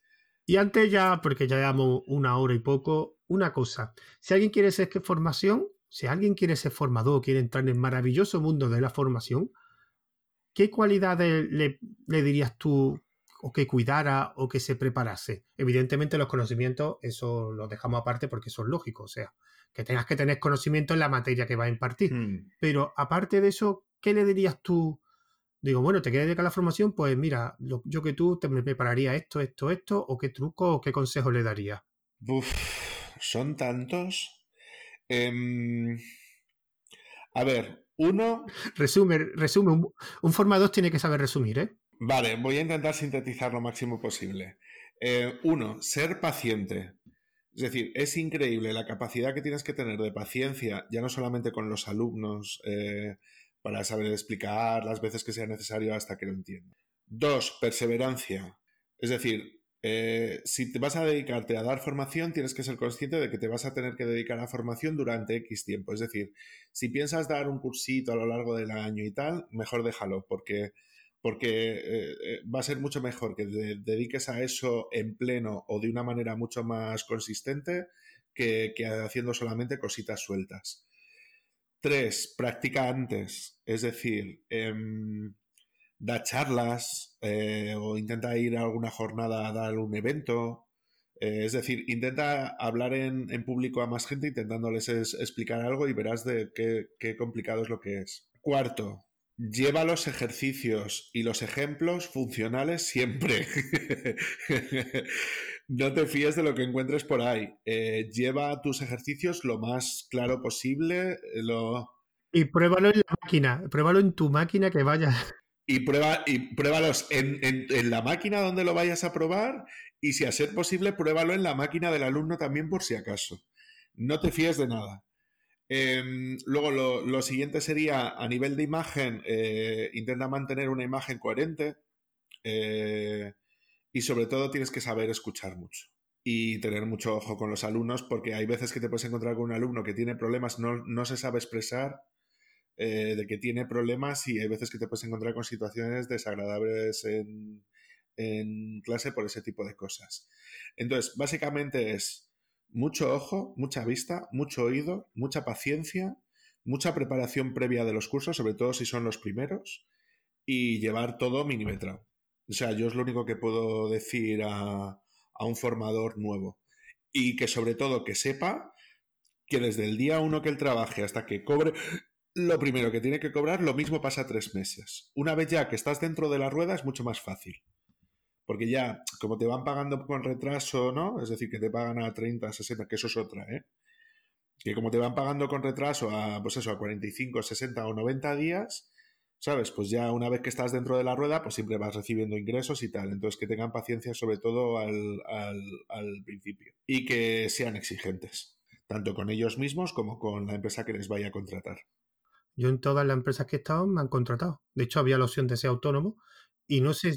Porque te pagan menos. Hombre, claro, evidentemente. Claro, claro, porque te pagan mucho menos dinero. Claro, yo es verdad que eso yo he sido exclusivo, o sea, yo he trabajado por una empresa y daba un curso. Cuando acababa ese curso daba otro. En una empresa que di tres cursos a la vez, en, bueno, en diferentes días de la semana, pero eran tres cursos a la vez, que de hecho esa empresa también me contrató, pero yo de autónomo nunca. Yo de hecho, mi consejo uno que no lo había pensado, que era si puedes evitarlo, que te contraten siempre. Por lo que tú dices, ser autónomo en curso de formación es un coñazo.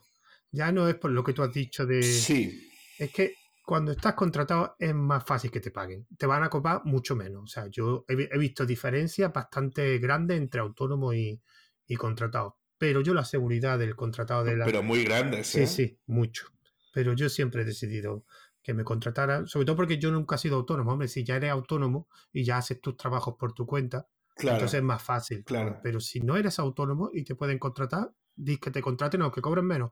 Ya después, cuando ya tengas más recorrido y ya tengas más trabajo, ya podrás ser autónomo y será más fácil para ti. Mm. Yo lo que yo le aconsejaría es que sepa transmitir. Es una de las cosas que tú has comentado.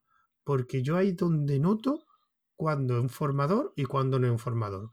Cuando habla. Porque ahí se nota que tiene experiencia. Porque, como siempre digo, los desarrolladores, los programadores, la administración de, sistemas o de base de datos, lo que sea, algo técnico, son gente que su oficio no es hablar. Es generalmente tocar código y, tampoco tiene que explicar, digamos, muchas veces su trabajo a otras personas. Generalmente no tiene mucho contacto con los clientes, por eso están los comerciales. Y se nota cuando una persona lleva tiempo explicando algo, sea, siendo formación, dando formación, se nota mucho en la forma de hablar y en la forma de transmitir, aunque no se lo haya preparado, porque si ya se lo prepara ya es que se nota una bestialidad. Pero incluso lo que tú has comentado, eso de estas charlas, de perder el miedo a hablar en público, porque es otra cosa. Cuando das tu primer curso, tú vas muy de gallito, pero después va a haber X personas mirándote fijamente con los ojos. Y, eso de primera... Mm, eso es. Mm, impone, impone, y sobre todo si no estás acostumbrado.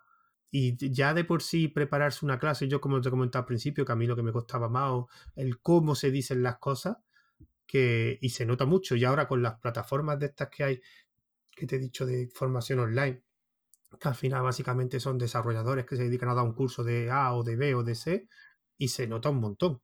Se nota un montón que está picando código en su... Sí, yo es la crítica que tengo muchas veces a los cursos de Udemy o de plataformas de este estilo, como de Magister o cosas así, pues se nota un montón que, son gente que no sabe, a ver, de, de nuestro tema, ¿eh? Es decir, de los temas de, pues, de informática que vacilan un montón al hablar, se traban, no saben exactamente qué están diciendo, tienen que recular, momentos de silencio. Un momento de silencio en una clase, a no ser que, yo que sé, un alumno esté haciendo algún examen o esté haciendo los ejercicios, es rarísimo. Normalmente es el profesor rajando como una perra, o sea, está siendo así todo, todo, todo el día. ¿Sabes? Entonces, un momento de silencio donde el profesor piensa lo que quiere decir es rarísimo rarísimo. Yo de hecho me quedo, yo me quedo ronco, yo siempre tengo que llevarme una botella de agua porque como no me llevo una botella de agua, yo acabo la clase ronco, porque es lo que tú dices, te pones a hablar y no para. Otra cosa es que seas coherente, que seas coherente con lo que dices, pero callarte no te callas. Y yo, por ejemplo, las formaciones que yo estoy dando ahora, que son de una hora y media, dos horas por ahí, o me llevo agua o me quedo ronco, cuando, porque es que allí a hablar sin parar. Te tengo que enseñar a respirar. Sí, sí, ese es mi problema. Eh, no sé hablar. Yo, por ejemplo. No sabes hablar en alto. sin forzar la garganta. Exactamente. No, yo de por sí ya hablo alto. Entonces, yo no sé. Eh, yo, por ejemplo, me cuesta mucho bajar el tono. Es verdad que una vez me comentaron que era que lo suyo para hablar en una clase es variar mucho el tono, moverte mucho, para que así la persona pero yo me cuesta mucho, me cuesta mucho. O sea, yo pongo el tono alto todo el rato, que lo suyo es subiendo, bajando, subiendo, bajando, subiendo, bajando. ¿Puedo darte un consejo? Sí, sí, todo lo que quieras, por favor. Métete en clases de canto. Uf, pues primero tendría que encontrar un profesor de canto. a ver, no, no, no, no hace falta tampoco que vayas, o sea, que contrates a un profesor de canto. Métete en un coro. ¿En un qué? Ah, eh, ¿En un coro? Eh, me pone unas cosas, no puede decir que vaya al Mercadona a comprar algo. Eso es vender en Mercadona. no, voy, voy, a explicarme por qué. O métete en un grupo de teatro. En un grupo de teatro también te puede servir. Mira, yo sé que como yo estoy metido en las cosas de podcast y estoy metido en la Unión Podcastera, que es un grupo de Telegram, allí mm, hay gente que se dedica al podcast, o sea, son productores que se dedican al podcast y que viven de ellos, ya sean no podcast suyos, sino podcast para empresas. Y hablan mucho de una mujer que de hecho tiene un canal de YouTube, no me acuerdo del nombre, que se dedica a. Ellos, ella, la mujer, ha montado un servicio, digamos, ¿cómo se llama? Una tienda online, un WordPress, me imagino que será. Eh, un, el otro día lo escuché de Daniel Primo, no me acuerdo la palabra, un membership, creo que se llama. Una página web de membresía, de membresía. Sí, de que pagas X al mes y tienes acceso a unos contenidos, ¿no? Exacto. Y ella lo que hace es, eh, es una profesora de voz. Y ella lo que te enseña es hablar. Entonces, una de las cosas que, porque ella dice que el instrumento de, un podcaster es la voz, igual que un locutor de radio. Y entonces ella, algunos vídeos son de pago y otros vídeos son de... Y escuchémoslo algún vídeo que otro. Y el problema es que, claro, escucha el vídeo y te dice, anda, qué interesante, uy, pues mira, y después no lo pone en práctica. Claro. Porque es lo que tú dices, requiere una perseverancia. Entonces tú te apuntas, por ejemplo, a un grupo de teatro, a un coro, que vas todos los días ensayando, ensayando, ensayando. Eh, y claro, eso sí, pero escuchar un vídeo y después no tener una constancia a lo largo es mm. difícil. A mí el problema que tengo es, es la voz. Me cuesta mucho porque ya si me concentro en modular la voz, me desconcentro en lo que tengo que decir. Claro. Claro, claro. Vale, pues lo único que te falta es aprender a respirar bien y a proyectar la voz, que es lo que se llama. O sea, tú lo único que tienes que aprender a hacer es intentar hablar a un determinado volumen de alto, que solo estás consiguiendo, pero estás forzando demasiado la garganta, por eso te queda ronco. Yo puedo estar ocho horas dando clase al mismo tono durante, que ya me ha pasado, ¿eh? de dar ocho horas de clase de formación durante cinco meses seguidos eh, y estar bien. Y eso es porque tienes que aprender a proyectar la voz. Entonces, una vez que aprendes a proyectar la voz, que es eso lo haces con el diafragma, no lo haces con la garganta, eh, puedes gritar lo que quieras, el tiempo que necesites, cuando tal. Y eso, eh, eh, pues, evidentemente es lo que hacen tanto los cantantes, porque claro, tú imagínate un concierto dos horas a grito pelado, pues, ¿cómo se te puede quedar la voz? Imagínate una gira de, un, de una gira de conciertos de todo un verano, cómo se te puede llegar a, a, quedar la voz forzándola todos los días, eh, o, bien la gente que se dedica a hacer teatro, porque en un teatro tienen que poderte escuchar desde el escenario. Entonces tienes que proyectar la voz hacia adelante para que las últimas filas te puedan llegar a escuchar, incluso cuando estás simulando hacer un susurro. Entonces yo es lo que te recomendaría. Es, lo único que te falta. Yo es que tuve la suerte de tener amigos eh, que eran actores y de pequeño estuve en, grupos, de, grupos de canto. Entonces, claro, la voz la tengo ya entrenada. Yo lo que hago en algunos cursos, por ejemplo, te he comentado antes que di en una empresa tres cursos a la vez, en diferentes días, pero era el mismo curso y yo lo que hacía era cambiar la metodología de enseñanza. O sea, en ese caso lo que hacía era, era como era, creo que era dofimática o no me acuerdo lo que era. Entonces era todo ejercicio que tenían que hacer ellos y yo lo que hacía una explicación del, del ejercicio, de del conocimiento que hacía falta de 10 minutos, y entonces después ellos solo preguntaban dudas.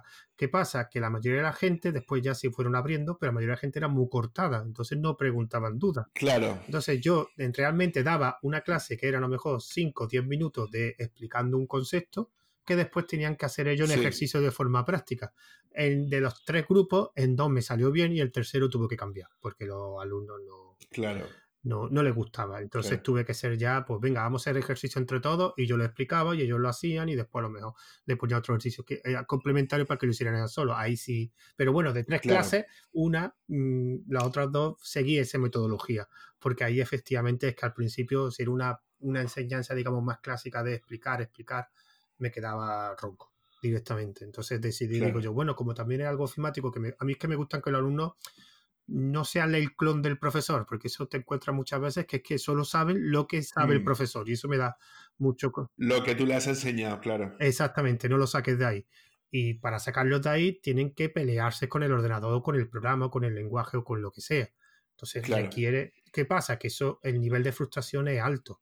Si son gente que tiene un nivel bajo, pues, o sobre todo cuando hay mucha varianza entre algún alumno y otro, porque si al final todos tienen el nivel bajo, pues no se nota. Pero el problema es que en ese curso había gente que sí había trabajado con informática y había gente que no había trabajado con informática. Entonces, cuando te ves esa varianza tan grande de, niveles de conocimiento del alumno, el de abajo se frustra todavía más, porque ve que el de al lado lo está haciendo. Entonces, es el problema de... Sí, pero claro, en, en, ese caso lo que yo suelo hacer es que doy clases a dos niveles. Claro, eso es lo que yo hice al final. Dentro de la misma clase.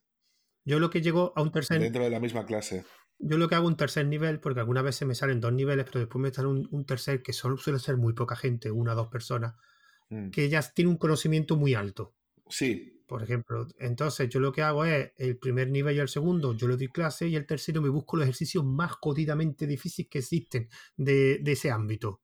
Pero lo más difícil, que de hecho tengo yo un, digamos, un, un, almacén de esos ejercicios. O sea, que te diga, esto tú no lo conoces, seguro que no lo conoces, y se lo doy a esa persona.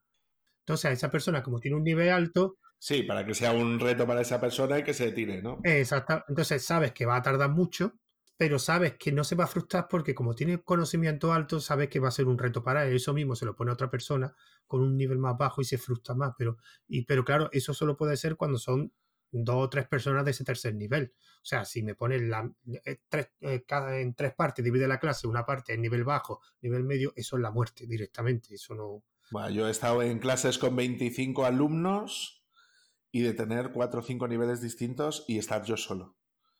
Eh, y es horrible. O sea, se, pasa muy mal porque intentas llegar a todos los sitios, pero no puedes, ¿no? Yo, yo, por ejemplo, una de las cosas que yo, por ejemplo, una de las cosas que quiero hacer que estoy montando es un canal de YouTube, que quiero hablar de formación, y va a ser algo muy sencillo, y de una presentación y yo hablar en lo alto. Y una de las cosas que quiero o que estoy haciendo es eh, hacer una ficha de curso porque es una cosa que mm. no, que no veo que haga la gente. Y la ficha de curso es información del curso. Y una de las mm. cosas que a mí me gusta siempre especificar mucho, mucho, mucho, mucho es los requisitos del alumno. O sea, el conocimiento que tiene que hacer ese alumno para, por lo menos, que el alumno sepa, cuando lo lea, diga, ah, Sí, que sea conocimiento previo que tenga que tener antes de apuntarse a un curso para saber qué te piden para empezar. Porque ya de por sí muchos alumnos te van a mentir, pero ya si te mientes es culpa suya, no es culpa tuya. O sea, mira, yo, yo lo he puesto aquí. Y los requisitos es una cosa que te lo encuentra en pocos cursos. Y una ficha, ya de por sí la mm. ficha del curso, hay muchas veces no, no te la encuentras. Y ahí sí te evitas que haya mucha, un desnivel muy alto de conocimiento entre el alumnado. Porque ya cuando tú exijas, oye, mira, tú tienes que saber esto, esto, esto, esto, para poder entender lo que te voy a explicar yo. Ya si tú, aún así, sabiendo eso, te metes en el curso sabiendo que no tienes nivel, pues es tu problema. Como ves, yo, entonces cuando llega al clase. Yo, yo, eso es lo que estoy haciendo ahora mismo en cursos de desarrollo. Claro, es que en el desarrollo tiene que ser imprescindible. O sea, estoy intentando meter. Tiene que ser imprescindible porque si no te mueres. Claro, claro, porque tú, por ejemplo, yo que sé, que va, claro, vas a meterte a dar un curso, por ejemplo, yo que sé, de Java, y lo que no puede ser es que te, se apunten a un curso de Java si no saben programar lo primero que tienes que aprender es a programar. Y luego después de programar, pues ya Sí, pero a mí me gusta eso de limitarlo mucho. No, no solamente poner que sepan programar, sino qué tienen que saber de programar. Que los requisitos. Yo es que los requisitos me gusta especificarlo mucho. Porque contra más lo especifico. Ajá. ¿Hasta, ¿Hasta qué nivel, por ejemplo? Pues estructuras. ¿Qué estructuras sabes de programación? Yo es que, por ejemplo, al principio, en algunos sitios sí me dejaban pasarle un tal a alumnos para. O sea, los que podían ser alumnos me dejaban pasarle un test en algunos, pocas veces me han dejado. Entonces, en ese test específica hacía un test de 30 preguntas sobre el ámbito de conocimiento que se va a explicar. Entonces ahí me explicaba, pues, entonces, las tres respuestas que yo ponía es si lo conoces, si no lo conoces o si te suena. Porque muchas veces había gente que le sonaba un concepto, pero nunca lo había puesto en práctica. Pero bueno, eso no es lo mismo que no lo conozca. Porque si no lo conoces es lo que quiere evitar, pero si esa persona más o menos sabe esto, mira, pues esto lo he escuchado, pero no sé exactamente, no sabe explicártelo, digamos. Bueno, esta persona me puede interesar que entre en el curso. Aparte que muchas veces es que pone unos requisitos que a lo mejor no llena el curso con esos requisitos, que es lo que me ha pasado una vez. Entonces, o baja un poco, pero lo que no te interesa es que por lo menos lo que tú dices, que sepa programar. Hombre, realmente a ti lo que te interesaría es que sepa programar el qué. Mm, no exactamente. Voy, voy, voy, voy a explicarme. Yo, por ejemplo, cuando doy los cursos para el ayuntamiento, Claro, yo no hago el, filtrado, ¿sabes?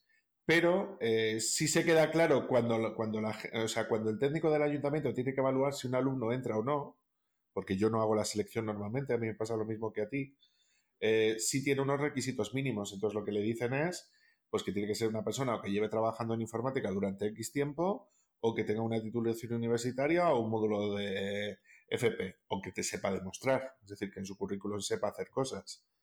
¿No? Entonces, eso yo es lo que, o sea, es la ventaja que yo tengo, de que eso a mí me lo dan hecho ya. Yo es que lo que pasa es que el problema de eso es que los alumnos mienten. O sea, se dicen más conocimiento de lo que realmente tienen. Sí, pero, pero, pero no puedes mentir que tienes una carrera o no. No, no, eso no, eso no. Bueno, volvemos a lo de antes, la carrera no significa que sepa. Sí, pero chico, al menos saber lo que es una variable sí. Hombre, eso sí, a ese nivel, ese nivel por lo menos. ¿Sabes? claro, claro, porque yo en el curso que estoy dando ahora, que es de Python, por ejemplo, o sea, yo en este curso he tenido que empezar con, hola, esto es una variable. ¿Por qué? Porque el curso se llama Python desde cero. O sea, aprende a programar con Python. Entonces, claro, ahí tú no puedes exigir nada de entrada. Bueno, exigir. Sí, pero ya, ya la gente ya viene con eso. Exigir que se va a manejar un ordenador, ¿eh? Es el primer requisito, ¿eh? Que yo me he encontrado gente que no sabía manejar un ordenador. Y he dado cursos de servidores web y no sabía manejar un ordenador. Que eso ya fue la muerte. Porque una persona que a lo mejor mm. no sepa lo que un servidor web, pues bueno, pues vale, te lo puedo explicar pero que no me sepan manejar un ratón o que no me sepan manejar que para qué sirven los botones de un ratón, eso ya me he encontrado pocos casos, pero me he encontrado con algunos. Claro, es que como no ponen filtros, es, para llenar el curso, para llenar el curso. Entonces yo, por ejemplo, los cursos privados sí, sí notaba que había más nivel. Sí era un poquito más acorde porque, claro, estaban pagando ellos. Cuando pagan ya se preocuparán de que mm. sea acorde la formación con el nivel que tenga la persona, que es lo que me pasaba en los, pero yo creo que no solamente porque pagan o no pagan, ¿eh? porque yo me he encontrado en cursos que están subvencionados, pero que son para las empresas, es decir, que es de formación continua y la gente de empresa es muy exigente. Eh, o sea que, por ejemplo, yo, yo que sé, me ha tocado dar un curso para Bankia, por, por poner un ejemplo, y aunque era un curso subvencionado y tal, es decir, que la empresa no pagaba por ese curso, es decir, se lo estaban bonificando en las cuotas de la seguridad social, porque teníamos que firmar, ¿no? Para, hacer el seguimiento, por eso sé que, era un curso con, subvención, o en este caso con, bonificación, eh, y la gente era muy exigente. Es decir, yo creo que según vas avanzando dentro de tu carrera profesional, claro, cada vez te pones más exigente con la formación, porque yo creo de que, de que dentro de la formación hay mucha gente que se dedica a temas de formación de manera esporádica eh, y que no lo hace bien. Entonces, ya tienen ciertas reticencias hacia, hacia gente que nos dedicamos al, al, tema de la formación. Claro, el problema es, yo siempre lo he visto, es la sobrecualificación de conocimientos por una formación. O sea, si tú vas a explicar, como tú estás poniendo, el de programación desde cero, no hace falta que sea la persona que, el ingeniero técnico de Facebook no para que, tengas tanto. No, evidentemente. Pero eso es que la empresa sigue sin entenderlo. Sí, sí. Ellos piensan que tengo que coger el que más conocimientos tenga en la materia que se va a impartir. No, tendrá. No, tienes que coger a la persona que mejor sepa explicarse. Exactamente. El, temario que tú le has propuesto. Hombre, si es para un, digamos, un curso nivel alto, pues evidentemente tendrá que tener unos conocimientos más altos. Pero, por ejemplo, para nivel bajo no requiere que sea un experto programador para dar un curso de programación te requerirá valorar otras cualidades, cualidades que mm, pocas veces se valoran, pero se nota ahí cuando esas cualidades son valoradas, se nota en la, en la eficiencia del curso, en la transmisión de conocimiento, si es que se nota. Pero bueno, eso es como todo. Como ya ha habido unas cabechinas de, de empresas, me imagino que quedarán las más serias y las que va, porque si no, no es imposible que, que subsistan. Pero eso ha pasado eh, al contrario en otras comunidades autónomas, ¿eh? O sea, donde en vez de, claro, en el caso de Castilla y León, por ejemplo, que es de donde yo soy, ha pasado justo lo contrario. Es decir, en vez de, había un número determinado de empresas que funcionaban más o menos bien y tal, con sus cosillas, vamos a dejarlo ahí, eh, y eh, al quitarle la formación para el empleo a los sindicatos, han crecido exponencialmente. Entonces ya los sindicatos, lo que es la parte de formación de los sindicatos, no ya han, desaparecido todas esas secciones dentro de los sindicatos y ahora todo lo tienen las empresas privadas. Entonces han crecido muchas empresas. Han crecido el número de empresas y en facturación las empresas. Sí, pero porque han desaparecido los sindicatos y el mercado y se han absorbido. No, pero aquí es que ha desaparecido todo. los sindicatos y. Correcto. Pero en nuestro caso, en el, en el ECIL, que sería el Servicio de Empleo de Castilla y León, no le ha pasado. Aquí lo que sí hay son talleres de empleo, que sí lo gestiona en algunos centros, porque conozco a un amigo que ha hecho un par de ellos, talleres de empleo, que es casi lo único que, son, que son gestionados por la Junta y creo que son en, en centros eh, de la Junta. porque creo que es casi lo único que, existe. Porque yo cursos subvencionados he visto mm. muy poco, muy poco. Bueno, yo de hecho estoy en la Cruz Roja y la Cruz Roja, que digamos que es un sitio que pueden dar cursos de formación, también dan poco. No dan como hace 5 o 6 años, que eso era casi hasta el churrero te daba un curso de formación subvencionado. Eso era impresionante, todo el mundo lo daba. Y ahora se nota que, yo creo que me han dicho, por lo que yo me he informado, ha sido por la exigencia ahora de, para hacer un centro homologado. Por ejemplo, por lo que me han dicho, eso ya creo que, no sé si es verdad, pero por lo que la persona que me lo dijo sabía bastante, para ser un centro homologado, o sea, para ser una empresa homologada, tienes que dedicarte a otra cosa aparte de la formación. O sea, no puede hacer, no puede haber. De hecho, tienes, sí, sí, tienes que estar de otra cosa. Y de hecho, tienes que hacer un año antes, como mínimo, un año de antigüedad de otra materia. O sea, por ejemplo, si en una autoescuela podías dar un, podía, te podían homologar para la formación. ¿Por qué? Porque, aparte de la formación, tienes otro negocio que es la autoescuela. O sea, ya no se pueden montar chiringuitos solo para la formación. Y otros requisitos más grandes, claro. Entonces, entonces ya pues eso debe ser un tema específico de Andalucía. ¿eh? Ah, pues no sé, yo lo conozco de Andalucía. Porque en el caso de Madrid, claro, pero tú, ten en cuenta que eso, claro, como esos fondos son autonómicos, eso depende mucho de cada servicio de empleo regional. En el caso de Madrid tienes como dos modalidades distintas. Uno es el autorizado, que es el que les dejan dar, dar, dar formación subvencionada, pero que no tiene por qué tener aulas propias. Y luego los homologados, que son los que tú dices, ¿no? Que son los que tienen que tener aulas sí, propias. Esos son los que me refiero. Que tienen que pasar una serie de requisitos, tal, tal, tal. Que evidentemente les pueden poner los requisitos que ellos quieran. Pero yo creo que eso depende mucho a nivel, a nivel regional.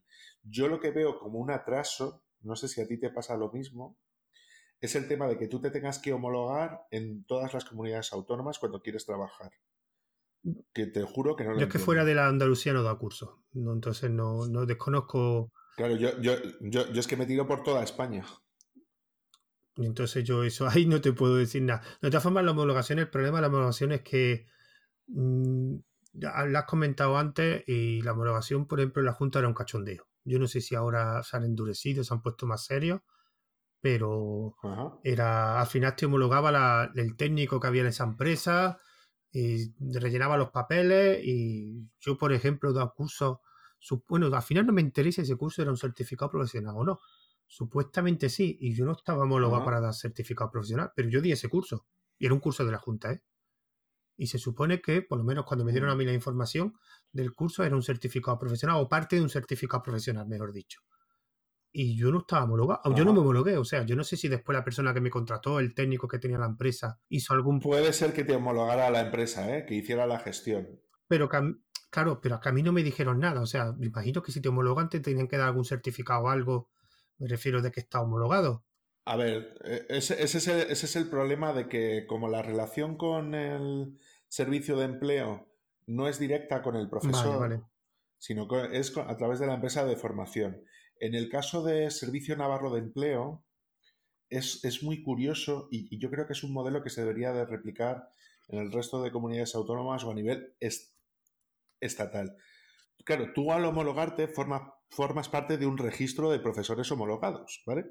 Entonces, lo que hacen es que a partir de ese momento en el que a ti te homologan en el Servicio Navarro de Empleo, empiezan a tener comunicación contigo. Entonces, te escriben correos diciéndote, oye, mira, tenemos estos cursos de formación para formadores, tenemos estas jornadas, vamos a organizar esto. Es decir, que te tratan como un agente más dentro de la formación, para el empleo o dentro de la formación.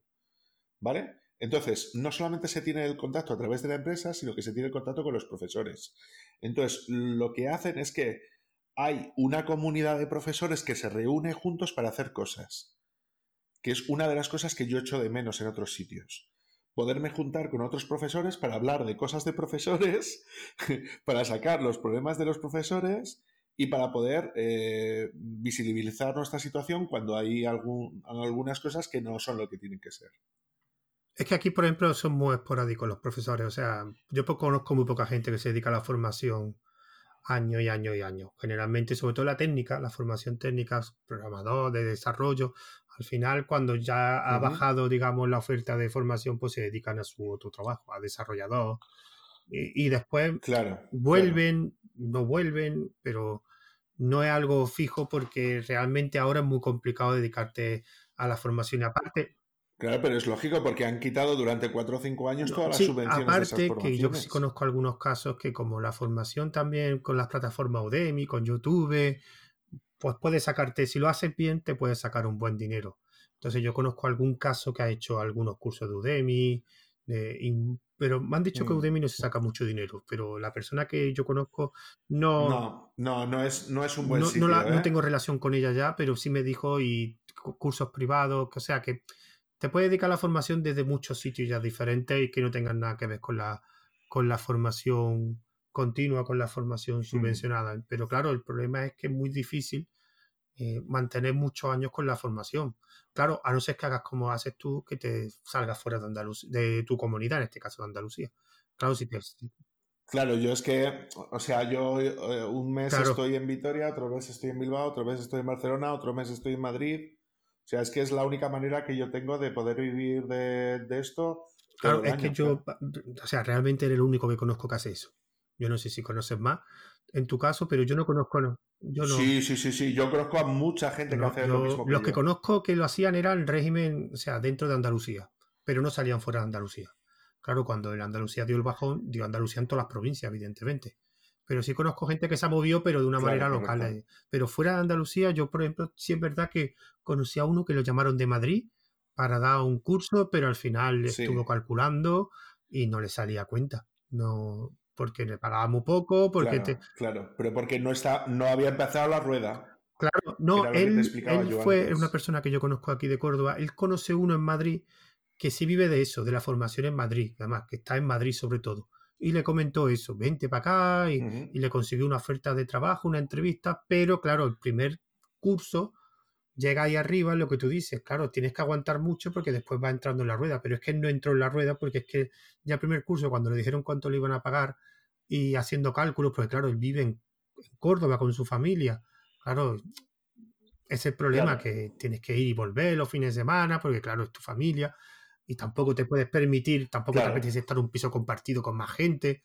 Claro, le salía a cuenta y no, le salía a cuenta ni yendo en AVE ni nada, porque no, no le llegaba a cuenta. Entonces calculaba que se sacaba al mes unos 300, 400 euros y dijo que por eso no. Nah, eso. Ese, ese tipo de ofertas no. O sea, si alguien tiene que empezar, tiene que empezar ya que le paguen, al menos, a ver, no que le paguen todos los gastos, igual al principio no, pero chico, al menos que te paguen un sueldo decente o que te den una facturación. A ver, lo, suyo es entrar en uno de estos cursos que duran dos o tres meses, ¿sabes? Entonces, que estés dos o tres meses allí y que ellos te paguen mes a mes. Entonces, ellos por contrato te tienen que pagar X dinero, claro, los gastos de alojamiento tienen que, o sea, tienen que entrar. No sé si me explico.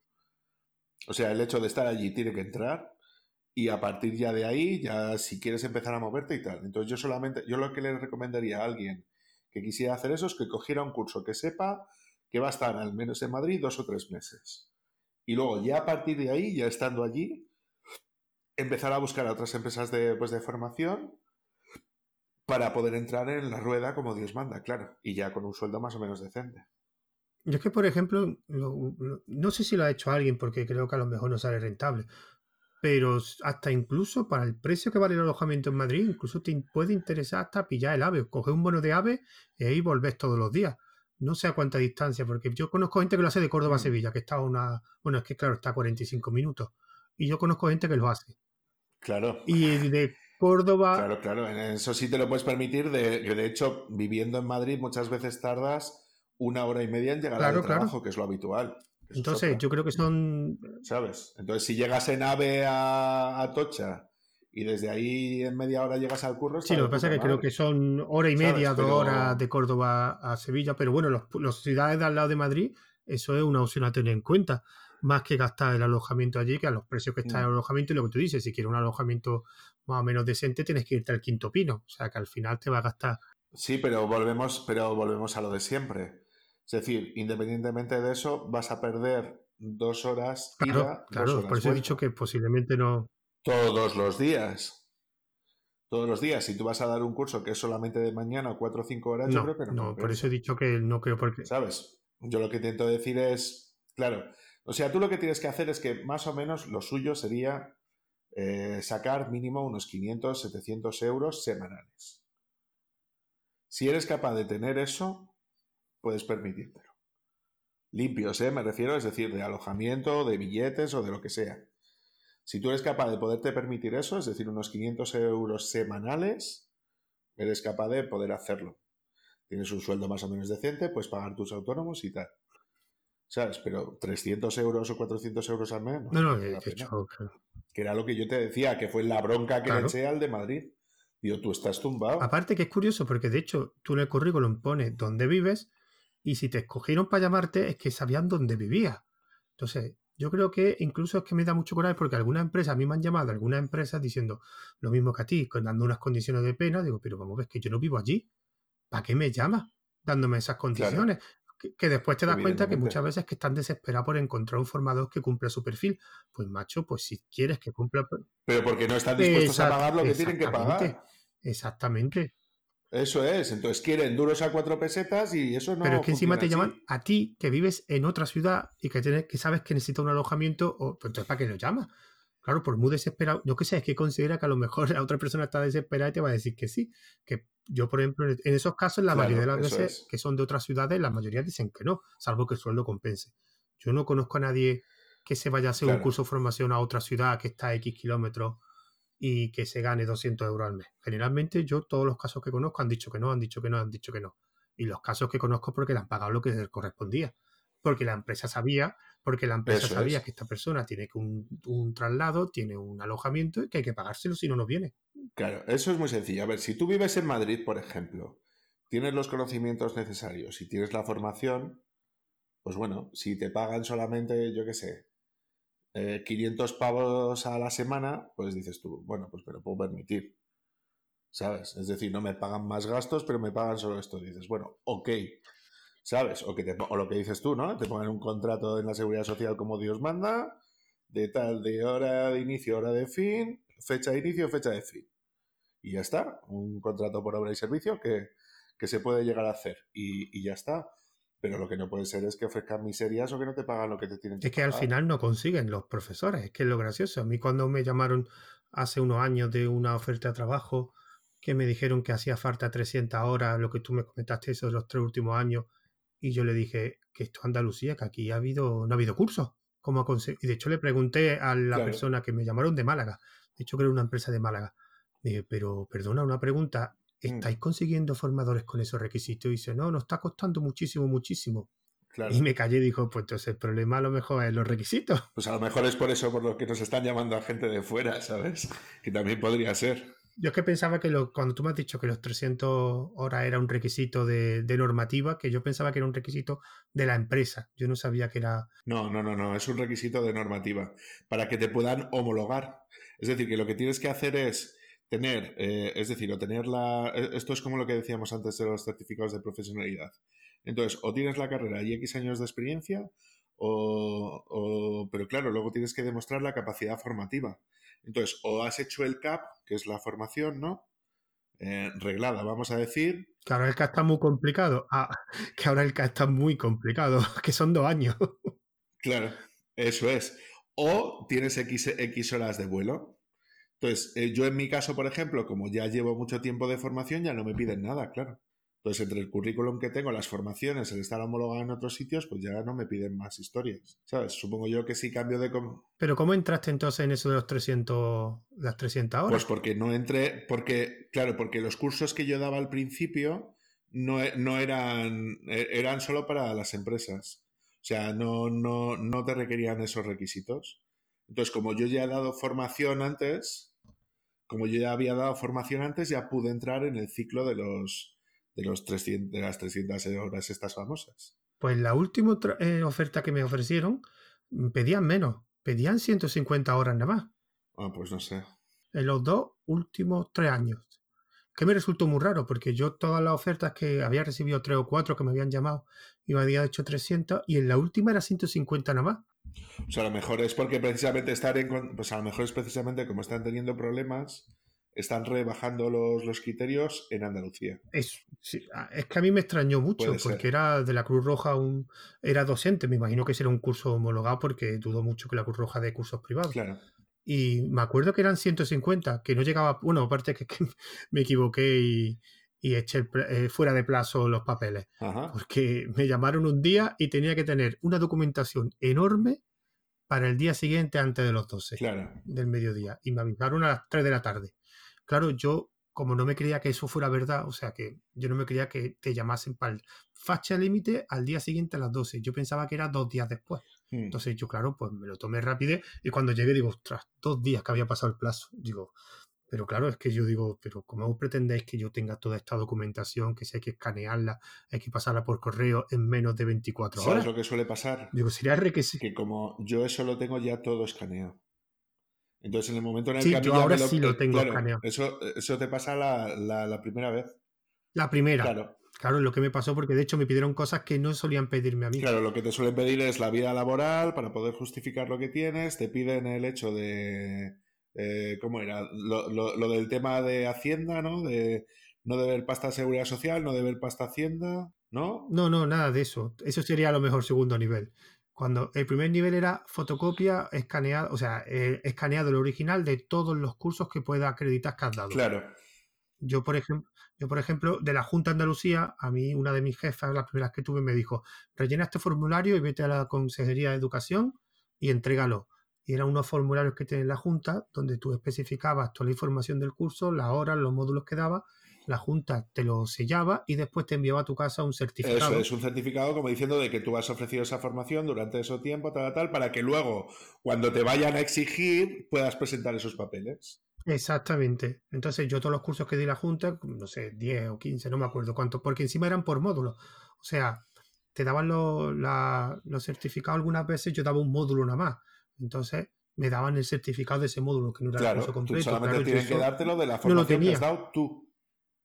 Claro. Entonces yo eso no lo tenía y eran bastantes papeles, eran siete, ocho, no me acuerdo. Claro, tenía que escanearlo uno a otro, más otros cursos que tenía privados también, que los tenía certificados, de formación continua, que tenía mm. también un par de cursos. Y entonces, claro, no me dio tiempo. Y claro, lo que tú dices, la primera vez, ya la segunda ya la tendré todo preparado. Bueno, David, eh, vamos a dejarlo aquí. Una hora cuarenta y cinco llevamos.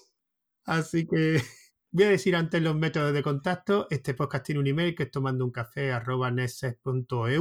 una cuenta de Twitter que es arroba tomando un guion bajo un guion bajo café, un grupo privado de oyentes, un grupo privado de Telegram, que es eh, la dirección para, para, acceder al grupo está en el canal de Telegram arroba tomando un café, en el mensaje anclado, que eh, utilizo ese canal de Telegram para subir tanto el audio MP3 como el OGG, aparte de las notas del audio. Y también os distribuyo este, este podcast por los servicios de Anchor FM, de iBot y también haré una pequeña reseña en mi blog ruteando.com. Así que me despido de vosotros. Un saludo, David. Hasta luego. Me despido de vosotros hasta el siguiente audio. Un saludo.